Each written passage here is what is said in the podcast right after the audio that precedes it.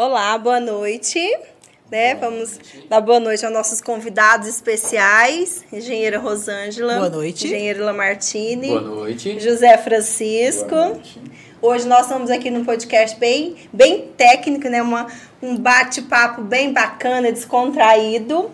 E vamos pedir o pessoal, para quem estiver entrando, comentar no, no YouTube.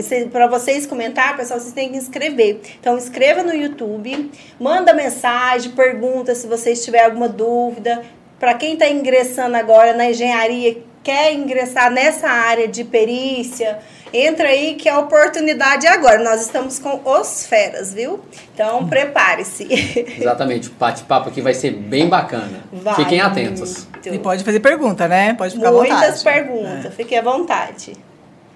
É, vamos começar então apresentando nossos convidados, né? Vou começar primeiro pelas meninas a Rosângela. Um currículo uhum. extenso, gente do céu. Eu achava que o meu currículo era um pouquinho bom, mas vou ter que correr atrás do prejuízo, viu? Bora, bora. Rosângela do céu, parabéns, primeiramente, pelo seu currículo. Né? Obrigada. Né? Uma área de atuação bem ampla que, que a gente estava comentando que acaba que uma coisa leva a outra. Então, contribui para cada vez o profissional ser mais competente e ter o conhecimento, né? Exatamente. A Rosângela, pessoal, ela é formada em graduação em Engenharia Civil pela Universidade Federal de Goiás, graduação em Direito pela PUC, técnica em edificações, olha os técnicos de edificações, ó, fique atenta aí, gente, tem representante de vocês aqui na área pós-graduada em Engenharia e Diagnóstico pela Universidade de São Paulo, cidade de São, São Paulo, Paulo, isso. Pós-graduada em Gestão e Gerenciamento de Obra pela Universidade Federal de Goiás, pós-graduada em especialização em Engenharia e Segurança do Trabalho pela Universidade Federal de Goiás. Atualmente é sócia e proprietária, né, da empresa Atesto Engenharia e Diagnóstico Exato. limitadas, né, que atualmente trabalham em Goiânia, o local. Então, as atividades que ela vive o seu dia a dia no seu trabalho aí, é, laudos de inspeção predial, laudos de vistoria cautelar, avaliação em imóveis, perícias na engenharia civil, engenharia de segurança do trabalho. Só para vocês terem uma ideia, aqui já é as engenharias, a gente vai acaba falando de o tanto que as engenharias estão interligadas, né? Que é o próximo projeto nosso, a nossa próxima palestra, que é a interdisciplinaridade das engenharias, que a gente vai estar falando também um pouquinho mais dessa ligação, uma depende da outra, quanto que uma contribui para o conhecimento. Além de N cursos que ela tem, são vários, eu não vou conseguir ler, to ler todos, mas é curso internacional em termografia nível 1. Depois eu vou te perguntar sobre isso, que eu fiquei curiosa. Uhum. Curso em inspeção predial e vistoria cautelar. Curso de impermeabilização, projetos, materiais de execução, fiscalização, acessibilidade, é, avaliação de imóveis, curso de perícia, segurança do trabalho, introdução à gestão qualidade total. Então, assim, são N's, né? Profissões, N's, diversidades de conhecimento. A mulher é fera, galera. Vamos colar nela aí pra gente aprender um pouquinho mais, viu? Parabéns, Rosângela. Obrigada. Primeiramente pelo seu currículo. A gente sabe que a mulher na engenharia não é um cargo fácil, né? É uma luta que a gente vive todos diariamente. os dias, diariamente. diariamente. Uhum. Então, a gente, para conseguir esse mercado, é, não é fácil, né? E antes e agora, que as mulheres lutaram para conseguir chegar até aqui e o que ainda nós temos que lutar para conquistar né? mais uhum. ainda o nosso espaço. Mas nós não vamos desistir não, estamos aí firme e forte. Juntas sempre. Isso. É, depois eu dou uma palavrinha para você falar. Vou apresentar o nosso engenheiro civil, Lamartine Moreira, um currículo também, meu Deus, que currículo, gente. Vamos lá, engenharia civil, né, pela Universidade Federal de Uberaba, Universidade de Uberaba, engenharia agrícola, bacharel em direito. Eu acho que vocês combinaram aí, né? Sim, nós fizemos juntos. Fizemos juntos. juntos. É. Essa história a gente conta daqui a pouco. É, os nossos internautas. aí as histórias por ah. trás dos bastidores técnicos. especialista em engenharia de segurança do trabalho, pós-graduada em engenharia e diagnóstico pela Universidade da cidade de São Paulo. Aí, ó, mais um. Termografia internacional no nível 1, estamos chamando muita atenção E aí a gente entra na sua trajetória, né, Lamartine, que vem aí de uma luta, de um trabalho, começa em engenheiro de construção civil de educação vertical, desenvolvimento imobiliário, atua na construção de estradas de roda rodagens, uhum. incluindo importantes BRs do país. Olha quanto que o engenheiro é atuante e trabalha, né? Nosso, e tem mobilidade. Contribui, contribui com o desenvolvimento do nosso país. Forte atuação no centro-oeste do Brasil. Engenheiro civil com atuação em engenharia, diagnóstico e avaliação de imóveis urbanos, rurais, laudos técnicos, assistência técnica, processos judiciais, extrajudiciais e perícias judiciais. Né? O Lamartine hoje ele é uma liderança, um líder né, da nossa classe, um, um engenheiro que tem nos representado muito bem em busca de melhorias, em busca de, de qualidade, de bem-estar para os profissionais e também para a sociedade, que é onde, onde tem um engenheiro ali atuando, a gente tem sempre que contribuir de alguma maneira, independente da sua área. E a gente sabe que não é fácil, são inúmeros desafios que a gente está sempre correndo atrás para melhorar.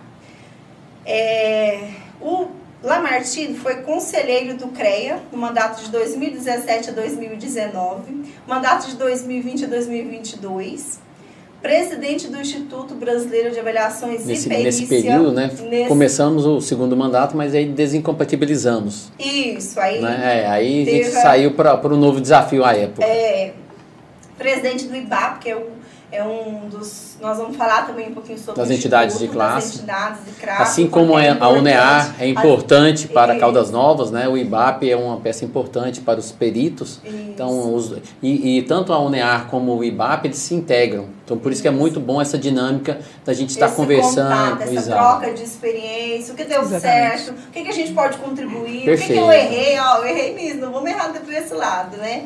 Isso é importante. Primeiro secretário pela Associação Goiana de Engenheiros de Segurança do, do Trabalho, a GEST, a GEST, de Goiás. Aí no final que eu achei mais bonitinho, gente, colocou aqui, família. Casado com Rosângela Moreira, também engenheira, é a maior parceira da vida e dos negócios. Pai do Felipe Moreira. Então, com esse finalzinho, né, que eu falo que acima de tudo de profissional que a gente vê esse currículo extenso, a gente vê a pessoa, o marido, o pai, o, a pessoa Lamartine. Aí com isso, Lamartine, eu começo com você. Quem é o Lamartine? Lamartine é uma pessoa muito humana, né? uma pessoa que gosta de estar próximo de pessoas, de conversar, de sorrir, porque a vida a gente sabe que ela é tensa, que ela, é, ela tem vários obstáculos, mas dentro dos obstáculos a gente tem que tirar o melhor. Né? E no melhor a gente consegue uh, tirar a felicidade de cada momento, por mais que os momentos sejam difíceis. Martins, é, outro grande parceiro seu de história de vida que você vai contar um pouquinho. Vamos descobrir muitas coisas sobre ele. A Liene, fica atenta aí que nós vamos descobrir algumas Tá ficando gravado, hein? É, tá gravado. Estamos aqui o nosso presidente da ah. UNEAR, José Francisco, né, que é um grande parceiro, se tornou um grande amigo, né? Já conheci há algum tempo, mas com essa proximidade a gente ficou mais amigo, Eliane, todo o Cauã, a gente tem todo um carinho especial por essa família. Fornecedor de picolé nas horas Foi. vagas. Desse jeito. Lembrado. Contribui com a família oh. inteira, né? Então, Zé, fique à vontade para se apresentar. Né? A gente está é, é, tá aqui apresentando aí pessoas de, de um nível tão elevado e para nós sentimos uma honra aqui em Caldas Novas fazer esse evento aqui, esse, né, esse podcast aqui que sobre a UNEAR, né? Eu como presidente da associação nossa da UNEAR, a gente se sente muito honrado em recebê-los aqui e a gente não só esse, como vários vão acontecer e que esse bate-papo aqui cresça e que a gente troca essas nossas experiências aqui, né, nas perícias, nos concretos, nas na vida, né? A gente é pai, a gente é amigo, a gente tem toda uma, uma história junto, né? E esse compartilhamento aí eu acho que é muito importante nesse Zé, momento. E, e já te parabenizar, né, diante do nosso público que está aqui, porque a UNEAR a UNEAR, a União dos, Estu- ah, dos Engenheiros de Caldas Novas e, e Rio Rio, Quente. Quente, só é o que é porque vocês tomaram a frente. Você como presidente, a, a Leidiane como integrante, tem o Alexandre. Vocês tinham uma sede né, que estava lá ocupada por terceiros. Vocês conseguiram te fazer com que essa pessoa saísse de lá e voltasse realmente à integração para a UNEAR. Hoje vocês estão revitalizando, estão trazendo é, é, um benefício para os associados, para os engenheiros que aqui moram. né? Então isso é muito interessante, é, é, essa, essa parte que vocês fizeram a história. E o que é mais interessante, né? pelo esforço de vocês, na, de você na presidência, os meninos no- na diretoria, hoje né, ah, vocês podem falar para todos que vocês serão, ah, terão uma cadeira de conselheiro no Conselho Regional de Engenharia e Agronomia do Estado de Goiás. Ou seja, é levando as ideias do interior de Caldas Novas para dentro da sede de Goiás, de Goiânia. Né? E isso vai fazer com, com que o, o CREA sempre seja mais dinâmico, escutando as, a- a- as, as, as, a- as, ansiedades, né? melhor dizendo, né? da, dos profissionais de Caldas Nova. Então, por isso que eu quero te parabenizar diante da nossa audiência que está aí. Ô, ô Lamartine, é, é com grande orgulho que a gente e a gente teve muito prazer em receber é, é, a resolução do Confeia lá, cadastrando nós e dando poder a nós. E eu participei isso a nossa o nosso grupo de engenheiros, que a gente tem um grupo de WhatsApp aqui com todos os profissionais da área, não só da engenharia civil, da elétrica, enfim, de todas as engenharias de Caldas Novas Rio Quente, onde tivemos uma aceitação assim muito grande. Então isso nos traz é, a felicidade, o empenho de nós levantarmos todos os dias e lutarmos pela UNEAR e que essa cadeira que nós vamos ter em Goiânia, ela vai nos trazer muitos benefícios. É, a gente está muito ansioso para que isso aconteça no dia, o ato, né, que a conquista já está sendo é, vitoriosa e comemorada por todos nós aqui, né?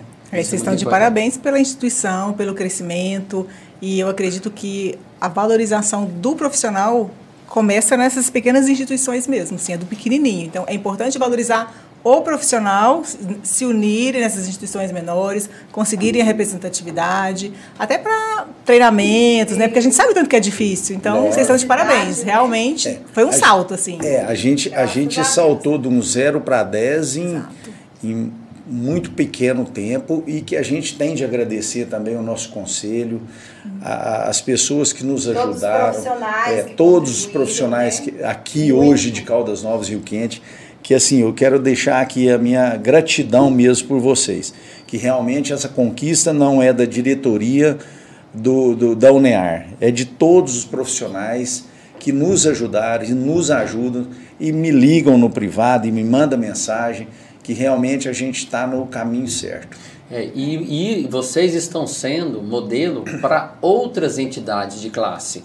Essas parcerias que vocês fizeram aqui com o pessoal daqui de Caldas Novas, né, empresários, ah, da materiais de construção, supermercado, é, é, panificadora, né, é, Salão é, de salão de beleza. Somos Então, e- e- É, então isso tudo está sendo levado como modelo para as outras localidades, que, com um modelo que deu sucesso.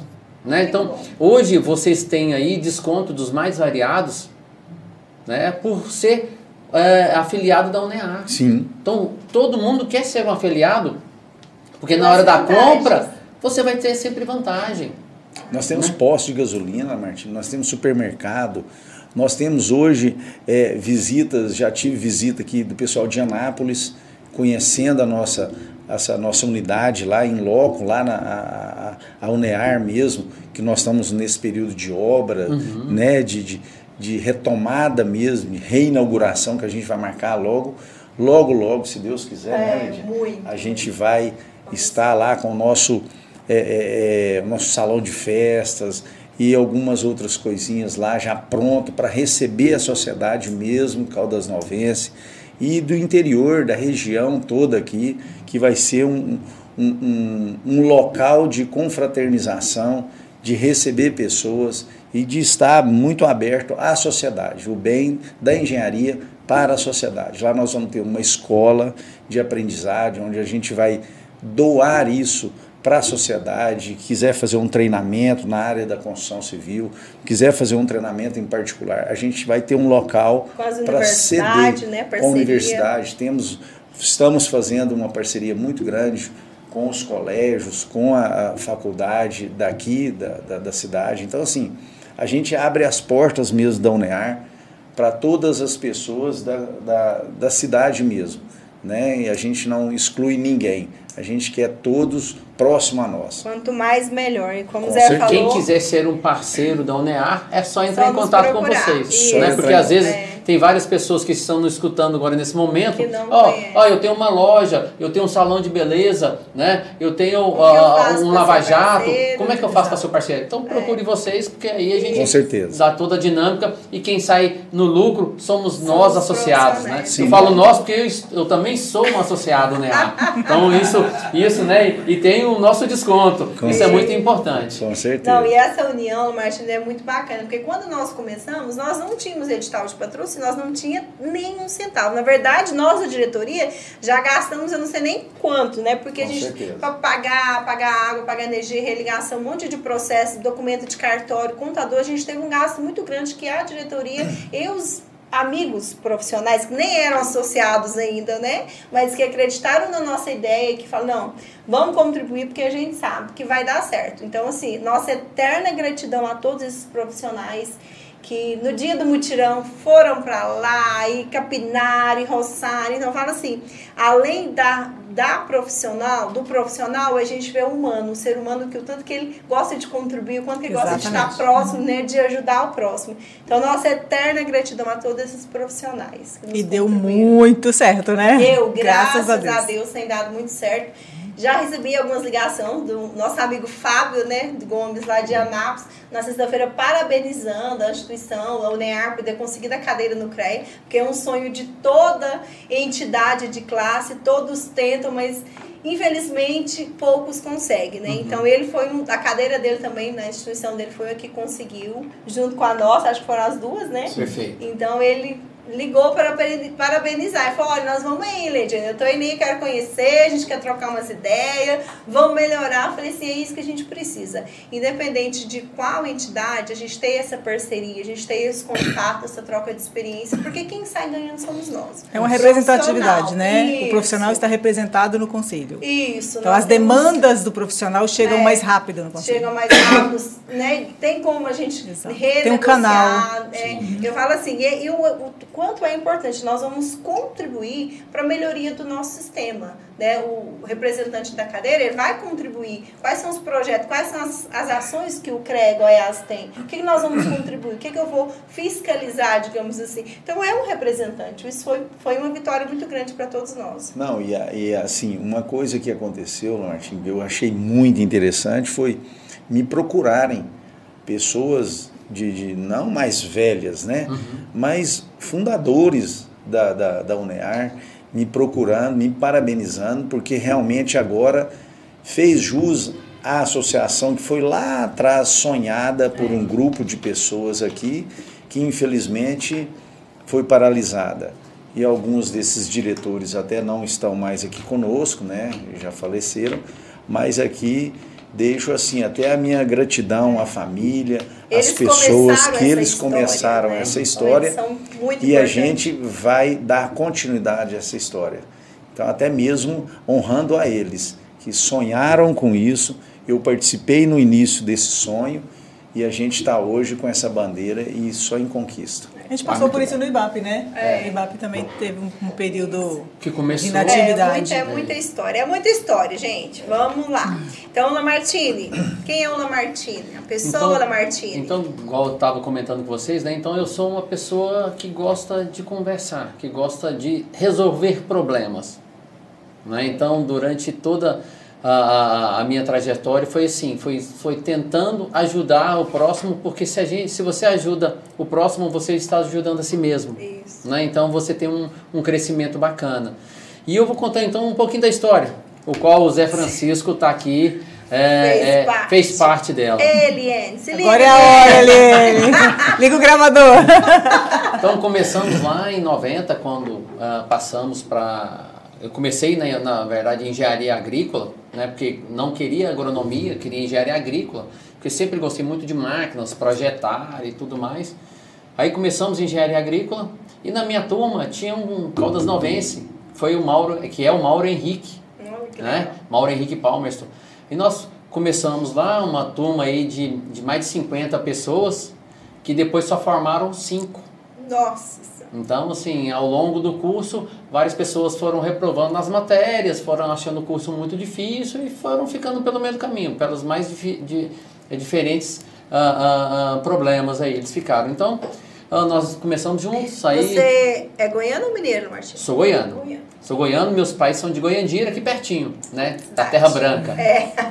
Então, que eu tenho uma grande estimação, uma grande estima, melhor dizendo, pela cidade de Goiandira, Goiás. Então, mas eu sou goiano, né, do, do pé rachado, como se dizem. E nós, depois de, do, finalizando já o segundo ano, o Mauro falou assim, ô Martim, vamos prestar para engenharia civil? Eu falei assim, Mauro, mas civil? Hum, nada. Será que nós vamos dar conta e não vamos? Aí o Mauro sai, vou falar com meu pai. Aí foi, veio, falou com, com o pai dele e tal, autorizou, né? Assim, autorizou assim, né? Achou que era uma boa ideia e tudo mais, ele me incentivou, né? Então até seu, seu Mauro Palmerson aí, que é o pai do Maurinho, e, e tenho uma grande satisfação. E aí, nesse, nesse intuito aí, o, o prestamos vestibular, passamos, aí fizemos a, a agrícola de manhã e à tarde, e a civil era à noite. É. Né? Então, aí quando passamos a noite, caiu na sala de quem? Do José Francisco. Nossa Senhora. Aí a... tudo tava Aí feito. pronto. Né, Pronto. É. Aí Era começamos aí estudos. lá em 1993, né, Zé? 90. É, depois, Nós 90, quando nós passamos. 94. Isso, é. Isso, aí em 93 eu caí É, na sua e turma. nessa minha mas a gente foi já isso. tinha um conhecimento pelos corredores e Isso, tal. isso, porque nós tínhamos algumas matérias que eram juntas. Isso, que era né? conjunto. É porque ela chamava, chamava tronco comum. Então, desde lá, conheci essa peça rara. Né? Hoje é um amigo aí que eu falo para você com todas as letras, tenho um maior orgulho, né? uma maior satisfação. Fornecedor de picolé. É, pelo, pelo- pelo companheirismo, né? pela, pela força é, presencial que ele tem, pela honestidade, né? pelo caráter que o Zé Francisco tem. Então, isso muito me engrandeceu durante é, essa nossa estadia, que não foi fácil. Né? Fortalece mais, as amizades fortalecem muito. Sim, Principalmente sim. na faculdade, que é uma área que você tá tão frágil, né? Tão É, lá a longe gente, da a gente não tinha família, dinheiro, né? É. né? Só andava a pé. Como é que fazia? Né? Só saímos Era juntos. difícil. Vou mandar os três juntos, rapaz. Era muito difícil. Para você ter noção, porque nós estamos vindo de uma família humilde, né? O que nós conseguimos foi através do nosso suor. Isso que é, que é muito Nada gratificante. vem muito fácil, Nada né? muito Tudo é muito fácil, difícil né? Então eu gosto até, até E é muito Não é comentar. que a que gente serve de ganhou exemplo muito. também, É né? muito. É o negócio é porque a gente naquela época sofria muito, né? É. E hoje talvez a Deu gente salto. tem as dificuldades, Sim. mas é mais fácil, né? Parece, né? Formamos É. e tudo, né? Graças a Deus, mas era muito difícil. Então eu lembro que até a gente nas festas, né, nos shows badalados e tal, como é que a gente fazia para entrar? Né? A gente esperava até na hora do, do, do da, daquelas três últimas músicas que, que a turma do, do bis, né? Não, não sei o que, aquele negócio. Aí os portões abriam. Aí a hora que a Aí gente, a gente entrava. e aí, cara, tudo bom, bacana. Tava na festa, eu tava na Vai, festa. tava desde você do- tava lá desde o começo, mas você Cheguei, entendeu? não, Então eu assim, tava aqui, ué. É, Sim, Nunca então- saí daqui. Que música maravilhosa. Então foi, foi devagarzinho que as coisas foram, foram Acontecendo, acontecendo, com né? muito suor e com muita responsabilidade, porque a gente certeza. não tinha ah, ah, essa tranquilidade financeira que a gente tem hoje. Né? Aí formamos, graças a Deus, aí fui, fui para Goiânia, né? recém-formado fui para Goiânia. Aí quando, com a ideia de tudo, a ideia de focar na agrícola. Mas quando eu chego em Goiânia, Olha o currículo dele depois. quando eu chego em Goiânia, recebo o convite para trabalhar, para ser estagiário, para você ver, estava formado, né, para ser estagiário num prédio E, ó, imagine a altura de seis pavimentos. Nossa. Era o Que- auge Era o na auge. época, né? É, fala, você- falar o isso. se sentindo naquela É, ué, época, tô, né? né? Tava acostumando e Formei tal. Aí, agora. então, de- de- daí pra frente, né? Entrei no- depois numa grande empresa em Goiânia, fui pra Brasília. Aí, Conheceu a Rosângela. Ah, é, foi quando eu conheci a Rosângela, né? A Rosângela era, era estagiária, eu já era engenheiro, né? Tal, lá, tá no galã. estagiário, né? É, era Você tá estagiário. lá. Você tá igualzinho eu, rapaz. O salário é igualzinho o meu. É. Entendeu? Então, assim, que a gente vai crescendo, aí eh, as coisas foram dando certo, aí eh, na época foi lá do Plano Collor, a unidade de Brasília fechou, aí eu voltei para Goiânia, fui convidado a entrar numa empresa de terraplanagem, né? Fiquei vários anos, aí rodei todo o Brasil, né? Fiz várias BRs importantes, igual você comentou, 364, 242, várias eh, eh, estradas GOs aqui em Goiás, fui para o Distrito Federal, fui para Minas Gerais, né? fui para o Acre, onde eh, realmente foi um aprendizado no primeiro momento. Né? O pessoal da, da construtora falou assim, não, eh, você só vai para lá para receber o salário mínimo. E só vai vir dentro de 90 dias. A cada 90 dias você vem e fica uma semana. Nossa. Tá bom pra O você? celular era via satélite, gente. Era. Não, aí para conversar com a Rosângela. Você falava assim, oi, Tinha um delay de dois minutos. tá, tá, oi, Nossa. Entendeu? Aí Tá no começo a bem, gente falava tudo todo atropelado, É. todo bagunçado, e depois você vai acostumando. É. E, e vai, né, na época lá, é, a internet, A nós, nós basicamente nós que existia, né? levamos a internet para lá, que era aquela a internet de escada ainda, Nossa. né, falando, aí A cortava. gente conectava uma caía. vez por dia. Então, assim, foram muitos sacrifícios. é, Dormir no, no trecho, porque lá era um, não tem cascalho, é um material totalmente diferente. Os geólogos aí que, que, se- que conhecem bem, né? O pessoal da geociência. Então, foram muitos ah, transtornos e dificuldades para a gente é fácil. caminhar. Né? Esse né? primeiro momento Isso. é bem complicado. Aí acabamos a obra do trecho lá, que foi de 44 quilômetros, lá, lá no Itarauacá, no Acre. Aí depois vim para Goiânia, né? E quando a Rosângela me apertou, disse, cara, você já Volta, tem sete filho." anos aqui. Me enrolando sete anos. Nossa senhora. É isso aí. Aí eu. chegou ali. Ah, não, É, não. quando ela chegou, Chega. você não, tô, tô indo, Marcinho, tô indo, tô indo. Tô chegando. Não vai não, pra você ver. Aí foi quando eu voltei para Goiânia, construí a casa de um desses proprietários da, da empresa lá de terraplanagem. Aí depois voltei para aquela empresa que tinha fechado a unidade de Brasília, com, é, construí um comercial em Goiânia. Aí, aí de lá, o desafio para mexer com manutenção técnica, Olha. né? Imagina. Um desafio aí de, da manutenção técnica, como você aprende a trabalhar e a lidar com as dificuldades ah, com o cliente. Igual eu falei para vocês no começo, como eu gosto muito de conversar, eu tinha um bom trato com o cliente. Por mais que a situação estivesse nervosa, eu sempre mantinha a calma. acalmar, né? Então, Isso é importante. Hoje em dia, né, você ter o equilíbrio emocional é, é porque o cliente já tá brabo, o É. cliente já quer te pegar de qualquer maneira, quer te bater mesmo. E às vezes né? tem coisas que a gente não consegue, principalmente em relação à natureza. Como que você vai controlar uma tempestade, Uma como chuva, vai controlar um uma tempo, epidemia, um tempo seco? Uma greve de como, ônibus, Né? é. É. bem complicado mesmo. Aí, nesse, aí depois nisso, aí eu virei eh, gerente de relacionamento com o cliente dessa empresa e depois fomos trabalhar com perícias. Já estava começando a trabalhar com, com perícia da segurança do trabalho, que a gente tinha feito a especialização. Aí depois a Rosângela nesse meio aí teve o Felipe, né?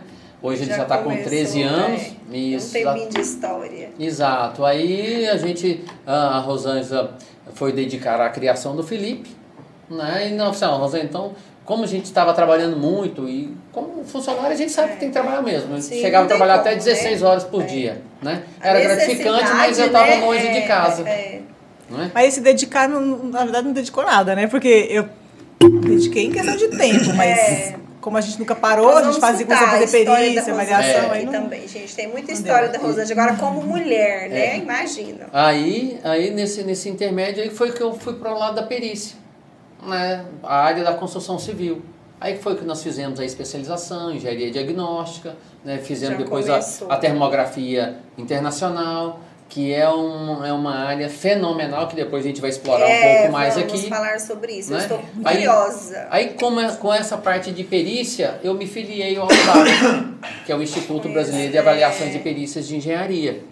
Aí lá, traba, eh, trabalhando e ajudando, igual você ajuda o Zé aqui, o, o Zé ajuda toda a, a- parte dos profissionais aqui de Caldas Novas, eu me candidatei à época como a presidente do IBAP. Que Ganhei, bacana. né? Ah, fui reeleito no segundo mandato.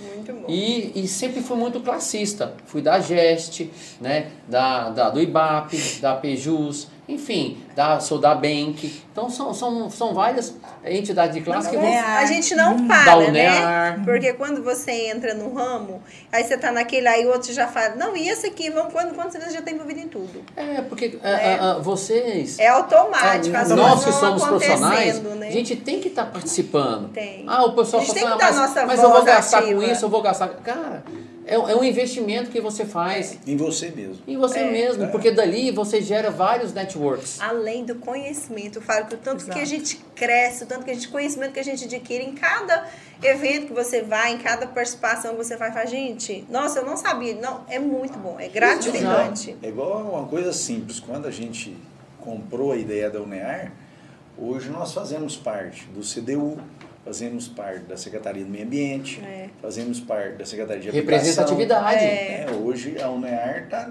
em todos esses segmentos aqui. Todos os conselhos É, de classe. Todos os conselhos de classe do município, a gente está presente. Uhum. Então isso é muito bacana. Aí virando classista, né, foi quando a turma do IBAP falou, Martins, então vamos, vamos para um desafio maior. Estavam aí num, num, num período é, que antecedia o ano eleitoral do CREA Goiás, Uhum. né, das eleições do sistema com FEA, CREA e Mútua. Aí a turma me incentivou, eu falei, cara, então vamos, vamos, Vamos por, lá, mais, né? por mais um desafio, né? Eu nunca corri dos meus É. desafios.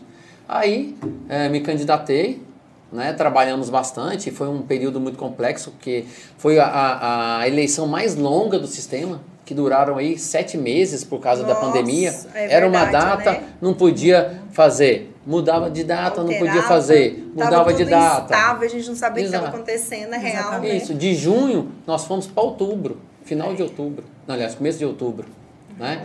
Então, graças a Deus, trabalhando bastante, conversando com vários engenheiros, eh, ligando, pro, eu mesmo liguei para mais de mil profissionais, né? porque você, você escuta a realidade de cada um. Sim. Isso que é, que é interessante. É. Né? Você tá escutando o que, que o outro tem para falar, ou de sugestão, ou de crítica. É. Né? Então, a gente foi crescendo. Eu falo que são as críticas que a gente mais consegue melhorar. Claro. Né? Porque o que tá bom, você vai só manter. Falei, peraí, como assim? né? Aí eu, gente, mas às vezes na hora você fala assim, ah, eu Tem que ter não. abertura, né? É. Você não tem abertura para. Não, Isso. Aí depois você fala entender. assim, nossa, mas realmente, ele tem razão. Então tá, vem aqui, o que, que eu posso fazer para melhorar? O que, qual é a sua sugestão? E isso vai fazendo com que a gente cresce melhor cada vez mais, né? Aí nós, graças a Deus, tivemos o êxito, né? tivemos aí quase 60% de aprovação dos votos válidos, então eh, mostra que a gente trabalhou bastante e hoje nós estamos fazendo esse, esse, eh, eh, eh, esse trabalho de remodelação, remodelação do, da parte de conduzir. Né? Eu, como eu gosto muito de conversar, eu gosto muito de estar presente na obra, no local onde o nosso Pra ver a profissional está. realidade, né? Qual que é a porque, sua realidade? Porque é só assim que você vai conseguir é, ajudá-lo É. e ser ajudado. Isso né? Então acho que isso aí foi um, um pouco, para não delongar muito, um pouco da, da, da, história, da história do, do Lamartine. Quem é o Lamartine. Né? Exatamente. Não, muito bom, gente. Parabéns, Lamartine, pela sua história de vida. Eu acho que isso inspira a gente, né? Eu também vim de uma classe média, média, média. Fiz minha faculdade com bolsa da UVG e trabalhando. O dia da minha folga era o dia que eu tinha para pagar a bolsa. Eu ficava de 7 da manhã até 6 da tarde no colégio, pagando a hora da bolsa. Porque se não fosse assim, a gente não consegue. Então, assim, nada é fácil É, para ninguém. é Se a fácil, gente não é, sacrificar um pouquinho, abrir mão de algumas coisas, a gente não vai conseguir chegar num objetivo objetivo. que é o real que a gente quer, né? Isso é muito interessante. E agora vamos ver um pouquinho da história da Rosângela, nossa mulher representando, né? A Rosângela Então. é é, está também no programa Mulher, está como Estamos coordenadora juntas. de junta. Estamos juntas, eu estou como coordenadora, ela está como coordenadora de junta. Então, mais um presente que o CREA me deu de amizade de pessoas. Eu falo que o CREA só tem me dado presente de pessoas maravilhosas. Então, eu sou muito grata né, a toda a oportunidade de estar aqui e tá com essas pessoas, o quanto a gente aprende, né? E a Rosângela, que jeitinho calmo dela, gente do céu, essa mulher é fera calma. demais. Calma, eu É. que diga. Mas é só quando precisa. da obra. É, pergunta Não na pergunta obra quem é a da. Rosângela, né? Mas vamos perguntar quem é a Rosângela. Então, eu, ao contrário do Lamartine, eu nunca tive dúvidas de que era engenharia, né? Olha. Porque nós, assim como ele, também vim de uma família muito, muito humilde. Éramos do interior de Goiás, de Formoso. Mas meu pai sempre foi muito visionário. Meu pai falou: não, vou, vou para o Pará. Usina hidrelétrica de Tucuruí, vou montar farmácia lá. A gente nunca nem tinha ouvido falar que era Pará. Fomos todo mundo para o Pará, né? Minha mãe com sete filhos. Eu sou a sexta de uma família de sete. Somos Nossa. seis mulheres e um homem. Vamos acompanhar. Vamos acompanhar. Cheguei lá criança, então eu cresci naquele ambiente de usina hidrelétrica. E usina hidrelétrica é uma obra gigantesca, é, maravilhoso. Então, assim, era né, pra Correia, tá Eletronorte, chegando, era é. só empresa. E os professores, e a gente estudava na escola da Vila. E os professores da escola da escola da Vila, que a Eletronorte levou, eram na sua maioria professores da UNB. Então eram professores muito bons daquela época. Olha que show. E eu sempre tive muita facilidade, eu sempre gostei muito de estudar, né? Eu falo que eu tenho duas características, eu gosto de fazer e gosto de estudar. Se é para fazer, então bora. Vamos fazer. Toma frente, pra fazer, pra fazer, vamos fazer. Não, não fica enrolando. Ah, eu também tenho. É, Vamos e eu, fazer. eu Vou amo estudar. Estudar pra mim, assim, sempre foi... Eu nunca, nunca, nunca parei pra pensar assim, ah, não vou estudar. Não existe isso pra mim, não estudar, né? E, e a perícia depois mostra isso, tanto que é importante. Então É, fomos viu aqui Pará. seu currículo. E aí lá eu cresci nesse ambiente, é um ambiente totalmente de construção civil. Então eu lembro que eu era pequena, passava assim no interior da minha casa, tinha um aterro da, da usina e passavam aquelas fileiras de caminhões de concreto. Eram vários, assim. Mas vários, eram muitos. Então tinha Esse olho ali, coraçãozinho. Eu olhei brilhava. Então, assim, eu nunca tive dúvidas. Desde criança, na minha cabeça, era engenharia. Minha mãe, não, minha filha, você gosta de estudar, faz medicina. Eu, que medicina, mãe? Eu vou fazer engenharia. Não, meu filho faz isso. Não, é engenharia. Ah, isso é profissão de homem. Não, eu vou fazer engenharia. Olha aí, olha Então, assim, não tinha. É, casa, mas né? naquela época, É. muitos anos, não tinha. Então, eu fiz escola técnica. Quando eu fiz, fiz escola técnica lá, era a única mulher da sala, né? E para mim foi um aprendizado gigantesco, porque a gente fazia a escola técnica, como a gente tinha, era uma escola da Camargo Correia, nós tínhamos todos os equipamentos que a obra tinha. Então a gente tinha teodolito de última geração, a gente tinha betonete, tinha tudo. Para mim foi assim, fortaleceu, é aquilo ali, pronto, acabou. Então fiz é, escola técnica, fiz estágio na Camargo Correia, no laboratório de solos e concreto. Foi daí que eu vi que eu não queria escritório, que eu queria obra. Na obra. E foi automático. Então, quando terminamos, a minha mãe falou: não, vamos voltar para Goiânia para os meninos estudarem, né? E aí voltamos, aquele monte de filho, todo mundo precisando estudar. Minha mãe falou: ó, você fazer engenharia, você tem que ser na federal, porque naquela época só tinha federal e católica, né? Não tinha outra. Aí eu falei: tá bom, se é federal, então vai ser federal. Então vou passar, mãe. Estudei, passei. E, e, e antes, antes eu trabalhava na Encol. Assim que eu cheguei, eu arrumei trabalho na Encol, trabalhava como técnica e fazia cursinho à noite para poder prestar para engenharia. Então prestei, passei. E antigamente a gente tinha aula o dia inteiro na federal. Então era das 7 da manhã às 17h45. Trabalhar aqui, Todos ó. os dias. Trabalhar é impossível, né? É, mas eu, eu tinha muitos amigos na Encol e eu gostei muito de trabalhar lá. Então nós tínhamos duas folgas, duas tardes de folga. E a, e a Encol era perto do, do campus, né? Lá no, no Goiânia 2. É. Então eu ficava, nesses dois dias, eu ficava na Encol. À tarde, trabalhando no É o que laboratório de solos e concreto, que era o que dava. E, e aí deu super certo. Terminei engenharia. Pegava tava- carona nos caminhões botando é, só, betoneira eu não ir- tinha, não tinha ir- dinheiro, né, gente? Lá no Campus 2, se você voltar, eu É. voltava de quê? De, De- caminhão betoneira. Eles me Olha deixavam no centro e eu ia, então, to- eles ficavam me esperando. Ninguém saía da central de concreto sem levar a Rosângela. Isso Todo que mundo tinha. É. Olha aí, eu acho, eu acho isso muito bacana. Não, foi muito naquela Porque época. eu acho que a mulher ela tem que ter personalidade, ela tem que impor respeito, ela chega. Ela se dando respeito, gente, ninguém mexe com Ninguém você. mexe. Nunca tive dando problema em obra. respeito, Nunca é, Isso é, é gratificante e emocionante a gente ver isso, porque a gente às vezes vê tanto, né? Ai, mimimi, falou. Não, cara, Não. se imponha, coloca. Ou é assim, pronto. Me respeita e eu sou mulher e eu tô A aqui. gente não tinha, não existia mulher em obra, É, né? Eu era, assim, eu era a única na, na Era- escola era técnica. inovação raríssima, na não época, tinha né? Era uma inovação. Para obra, então, É. na, na- na minha sala, acho que éramos quatro ou seis mulheres na engenharia. todos para escritório. Eu falei, não, gente, eu vou para obra. Eu gosto de obra, eu quero obra. Eu Ninguém me tira da obra, obra. eu quero uma obra. E aí eu comecei a fazer estágio muito cedo, né? Por conta de estar ali na Encol, de estar no meio. Então eu comecei a fazer estágio na, na empresa, quando eu conheci o Lamartine, estava no segundo ano de engenharia, metade do segundo ano. E eu fiz estágio, eu fiquei lá o tempo todo. Então quando eu me formei, foi automático, né? Assim, É. eles já me contrataram. Eu lembro que naquela época a UFG demorava para entregar o diploma. É, e aí eu não podia registrar no. CREA. E eles assinaram a minha carteira sem nem tinha registro no CREA ainda. Nossa, que bacana. A Então confiança foi e o trabalho que é, trabalhei realizou, né? Eu fiquei 22 anos É. nessa empresa. Então, para mim, é assim, um espetáculo. Foi onde eu conheci o Lamartine. E aí, eu- como eu sempre gostei muito de estudar, foi automático. Fiz engenharia, fiquei seis meses e fui fazer pós-graduação em gestão e gerenciamento de obras. Terminamos, eu já namorava o Lamartine, falei, vamos fazer engenharia de segurança do trabalho? Fizemos.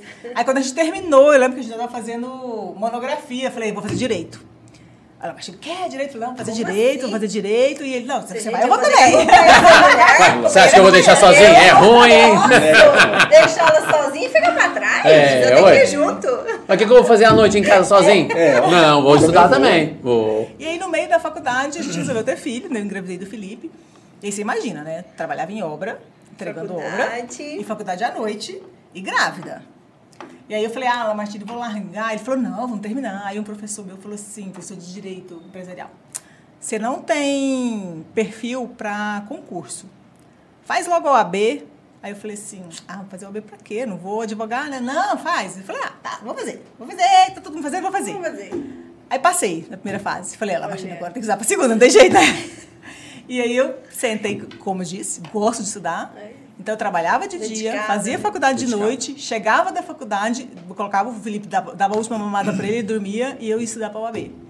E aí passei, quando eu passei no quarto ano, ainda faltava um ano pra me formar quando eu passei. Olha que legal. E aí eu falo assim, que eu sempre falo pra Martini, é, eu tenho todos os meus defeitos. Sou colérica, sou brava, sou nervosa. Mas se é pra fazer, vou fazer. Entendeu?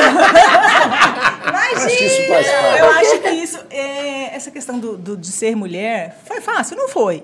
Mas o que, que eu, eu encarei da seguinte forma? Eu não escutava a crítica. Ah, isso não é para mulher? Eu entrava por um ouvido e saía pelo outro. Assim, eu coloquei, eu vou fazer, eu vou fazer. Eu vou trabalhar com obra, eu vou trabalhar com obra. Eu vou fazer isso, eu vou fazer isso. Então, eu nunca deix- me deixei intimidar. É. Claro que houveram críticas, ainda há críticas, Sim. ainda é difícil, a gente ainda enfrenta uma certa dificuldade, né? Muitos né? desafios, as pessoas desacreditam. Uhum. Então fomos para as perícias. Até hoje ainda é um- uma coisa mais difícil. Você vê que quando a mulher dá um preço, eles querem diminuir o preço. A gente É. tem isso. Mas eu sempre encarei da seguinte forma: eu conheço o meu valor, eu conheço o meu trabalho, eu decidi que eu vou fazer isso e ninguém vai me tirar desse caminho. Meu preço é esse. Meu preço é esse, meu serviço é, assim. É, a gente, então- a gente pede N orçamento. É, Mas nós nos valorizamos. sim. Igual você falou aí, né? Nossos currículos são bons. Nós estudamos e estudamos até hoje. Pra, Porque ah, você não faz um bom trabalho, depois nós vamos falar mais à frente, se você não estudar as normas. É. Aí a, a norma mudou, dedicar. você tem que estudar. Como que você. E a gente não pode parar, né? Sim. Cada dia uma Cada dia legislação é uma situação, é outra, né? Então eu acho que é mais isso, essa questão da mulher, eu acho que passa também pela postura.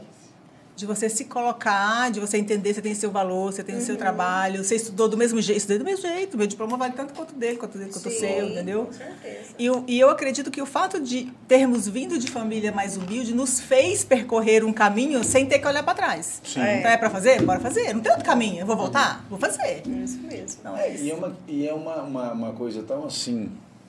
é, é, eu posso dizer que é, não, não é uma corrente, mas é uma coisa que nos ensinou muito, que não foi fácil chegar onde nós chegamos. Exatamente. Né? A criação nossa foi totalmente diferente do- da criação que hoje a gente faz para os nossos filhos. Né? A gente quer tudo do bom e do melhor para eles. Exato. Exato. E os nossos pais também queriam, mas de outra maneira, né? Nos trazendo uma certa.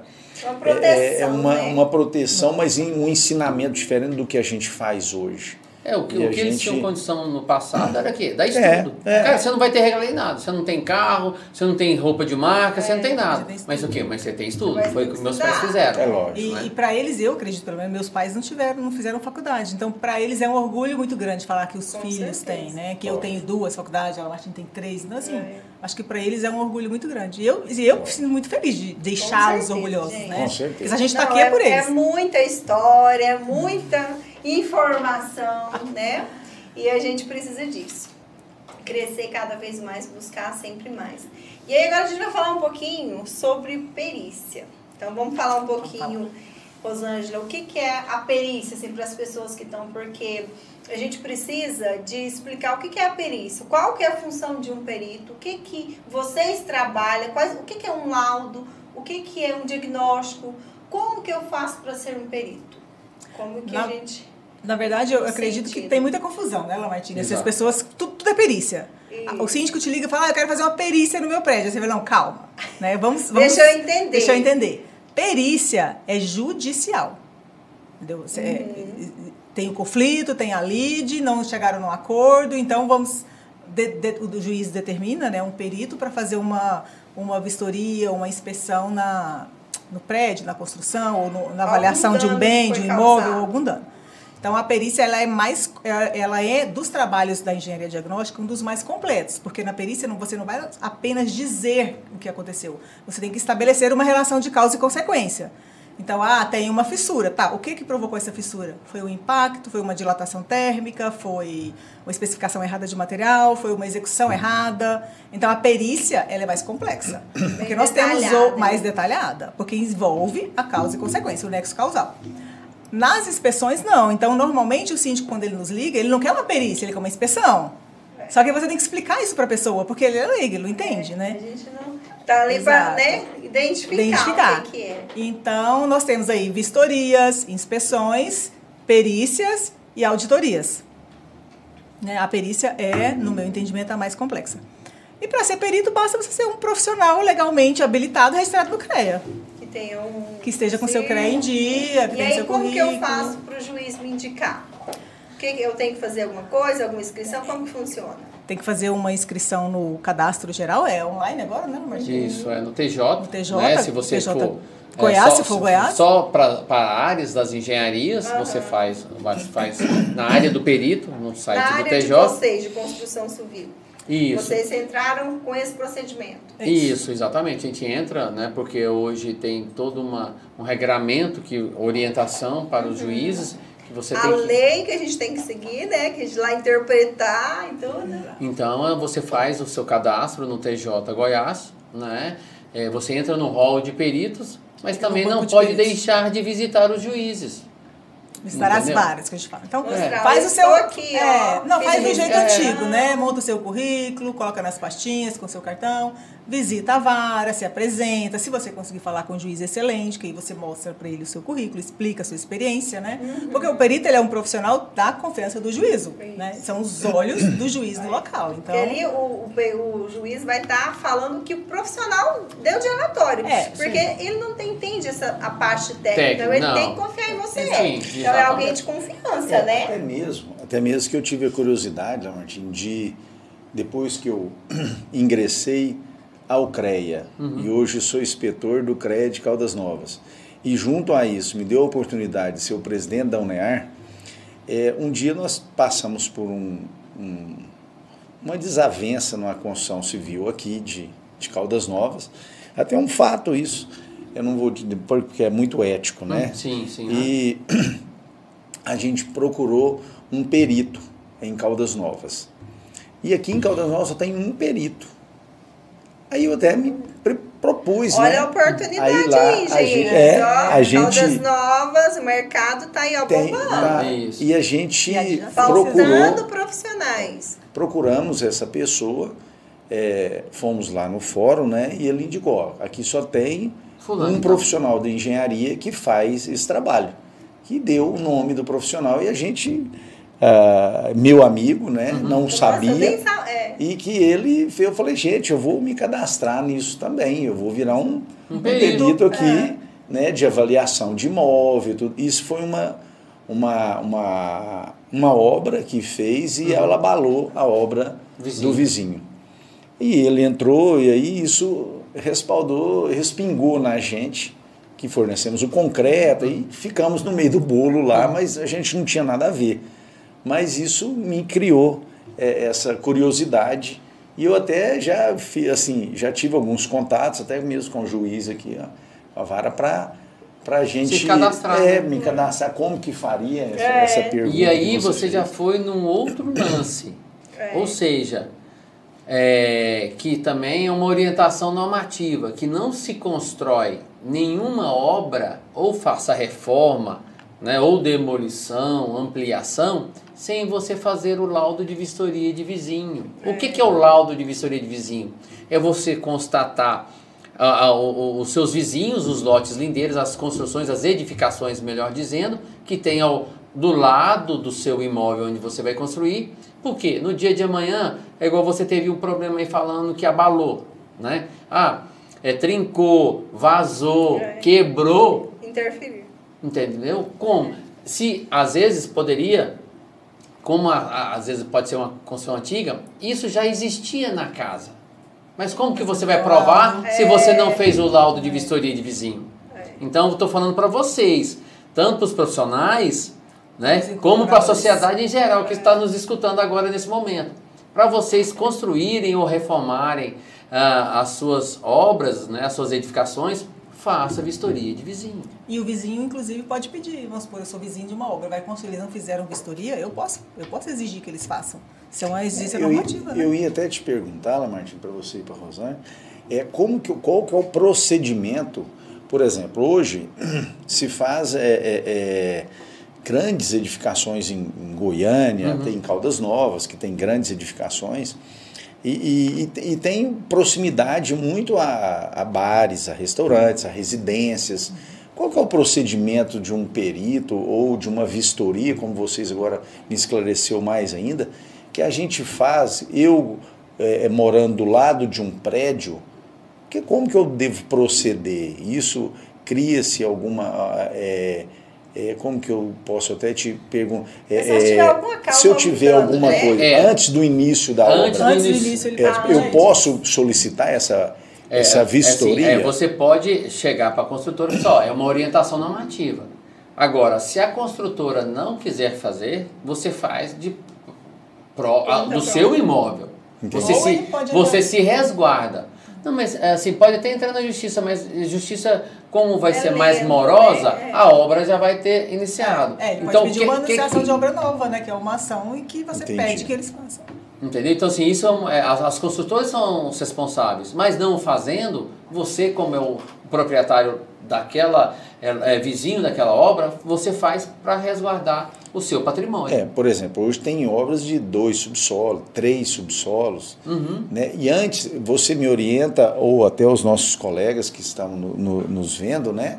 E, e, nos acompanhando aqui, essa vistoria, você faz ela antes do início do, da, Isso, antes, da antes, do, antes da limpeza do terreno. Antes da ah, demolição okay. do imóvel, caso exista algum imóvel é, no terreno. Ou se, okay. ou se é só terreno nu, é, né? Antes de você fazer qualquer movimentação, antes de você colocar o, hoje o, é o container do barracão de obra. É, porque isso é até mesmo porque ali vai ser a, a sua casa imatura, vamos é, dizer, né? Exatamente. Ela é crua, né? Isso, porque okay. é, podem ter várias manifestações patológicas na sua casa, né? na, na, na vizinha, no, no caso vizinho, que você tem que documentar.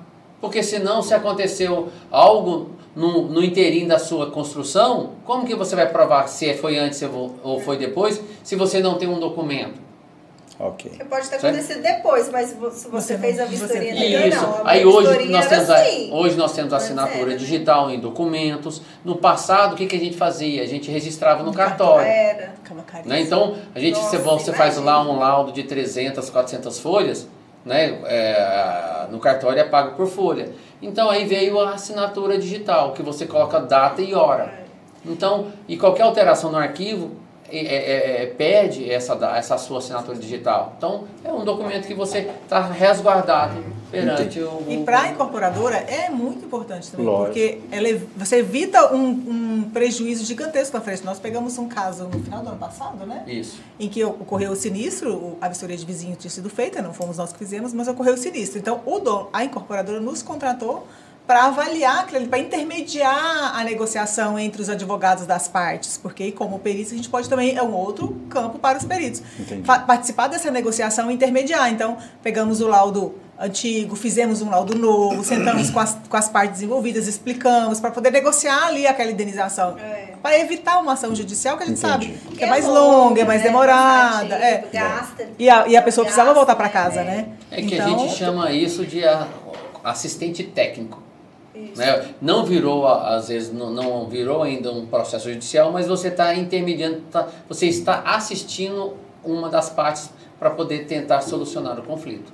Até, até mesmo na, na área da construção civil, Martim, é, até eu quero te fazer uma pergunta sobre patologias, né, que pode vir a acontecer. Hoje, nas estruturas de concreto, né, que há, há 20 anos atrás, quando eu estava começando na área do concreto, hoje eu sou engenheiro civil, mas trabalho numa 15 empresa MPA. há 30 anos. Então, assim, a gente fazia prédios aqui em Caldas Novas mesmo. Eu, eu- nós concretamos vários prédios com FCK 15, de 10 lajes aí tudo, né?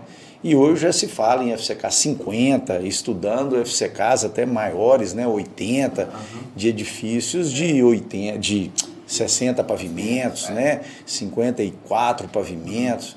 Então isso a gente um pouco que assusta, mas é tecnologia, né? Então essas, é, é, essas edificações, essas vez mudanças tão drásticas assim, tão rápidas, né? No nosso, na nossa prestação de serviço de concretagem, com o uso de novos aditivos, que hoje tem aditivos super plastificantes aí, que você entra com concreto de 8 de slump mais ou menos e ele vai para 50 de flow, 60 de flow, né, com dosagens específicas, né?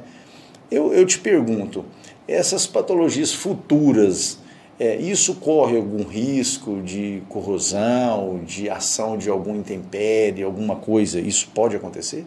Não, na verdade, é, é, poder até pode. Só que a- possivelmente ela não vai ocorrer porque você tem as proteções, né, as coberturas. Cobrimento. né? Cobrimento. Né? Então, se você está cobrindo o aço é, de maneira correta, ela, ele sempre o concreto vai vedar. Então, assim, é, por isso que eles já estão aí, igual você falou aí, com prédios aí de 54, caminhando aí para mais. Aí, né, nós temos aí grandes empreendimentos aqui, não só em Goiás, mas ah, ah, ah, em outros estados, que já estão aí é, é, passando ah, da- dessa casa aí dos, dos 50 pavimentos. Né? E a E gente vem mais- acompanhando. é, o que a gente mais verifica né, no local é, com questões de patologia relativas a concreto, normalmente é de execução. A gente tem uma fissuração maior, Problema de cura. percebe, problema de, Isso, principalmente problema nos de cura, pisos dos do, do pisos garagens dos pavimentos. e problemas de cobrimento. né? Aí a gente vê muito problema de cobrimento. Então você vê que é mais execução, né? Entendi. Então, porque é, muito lá, especialmente no começo ali no- nos primeiros pavimentos, né, subsolos, térreos, mezaninos. Principalmente, eu vejo muito isso, só te cortando, desculpa, Rosana, mas no, no revestimento, tá? no reboco em si. Quanto maior a sua espessura, Espessura. mais fissuras, Sim. mais É trincas, porque normalmente- porque ninguém molha hoje para você rebocar, Não, mas a gente quase tá ninguém período seco, né? chapisca. É. Então, assim, Então, essas patologias, e ela tem assim, ela é muito É constante. uma incidência bem grande. Mas é uma é, das a, maiores. a norma fala que você não pode ter muito essa uma espessura muito grande de reboco. Sim. Né? Se você for ter, você tem que pegar, colocar a Você tela, tem, né, você tem que um estruturar. embolso, É, você depois tem, você tem que o vir reboco. estruturando. É, você tem de nivelar toda a sua superfície para que ela esteja ali com um centímetro, um centímetro e meio no máximo de revestimento, que é o aceitável, né? Para não Uhum. Isso. dar fissuras. E tem uma cura. Exato. É isso que a gente É, tenta. aí a gente É. volta na questão do- da execução, né? A gente Isso. percebe que muita coisa é realmente Mas como que executivo. você chega a essa conclusão? Isso aqui é uma dúvida que eu sempre tenho. Por exemplo, como que você chega que é a conclusão que foi a execução do piso do subsolo? Um problema de infiltração, vamos dizer assim. É, tem um- Tem, qual o tem critério? critérios. Vou dar um É. exemplo. Você falou de fissuras, por exemplo. É, a gente tem, sei lá, a fissura inclinada a 45 graus, ela tá mais fechada em cima, tá mais aberta embaixo, tem um descolamento do piso, então você percebe que ele já tem um recalque, ele já é uma movimentação estrutural, já é diferente. Ah, uma fissura que está acompanhando a viga, a gente fala assim, ah, ali é interface estrutura alvenaria, então ali Isso. deveria ter uma, uma tela, ou a tela foi mal colocada, mal posicionada, saiu Ou na hora do tem. chapisco, ou não tem. Ou não foi acunhado. Não foi acunhado, ou o encunhamento está errado. Ah, você pega uma fissura na- no topo do prédio, lá em cima, na platibanda, na horizontal, por fora. Aí você percebe, cara, ali foi impermeabilizado com manta. Então, provavelmente, essa, ali não tem uma junta de dessolidarização. Então, o esforço passou para a parede e fissurou do lado de fora. Então, tem. É, Ok. é a questão do estudo. Então, É. assim, tá tudo em norma. Eu ia falar agora, Estudar é é muito conhecimento. É, aí que acontece, no, no Estudar, piso mesmo, estudar, ah, estudar, o, o piso de, de subsolo, né, que a gente, um dos maiores problemas hoje Concreto polido e subsolo. que né? a gente a- acompanha e que, e que é problema por quê? Porque você joga água em cima, é uma água que tá, é uma área coberta, não é impermeabilizada, e quando vai fazer a limpeza, pinga no carro de baixo. É. Se pinga no carro de baixo, normalmente vai é. manchar. Né? Porque por causa dos sais do, do, do, do cimento, né? Acaba ah, ah, onde Danificando, pingar, né? vai, vai manchar se não for, se não for limpo ah, em tempo hábil.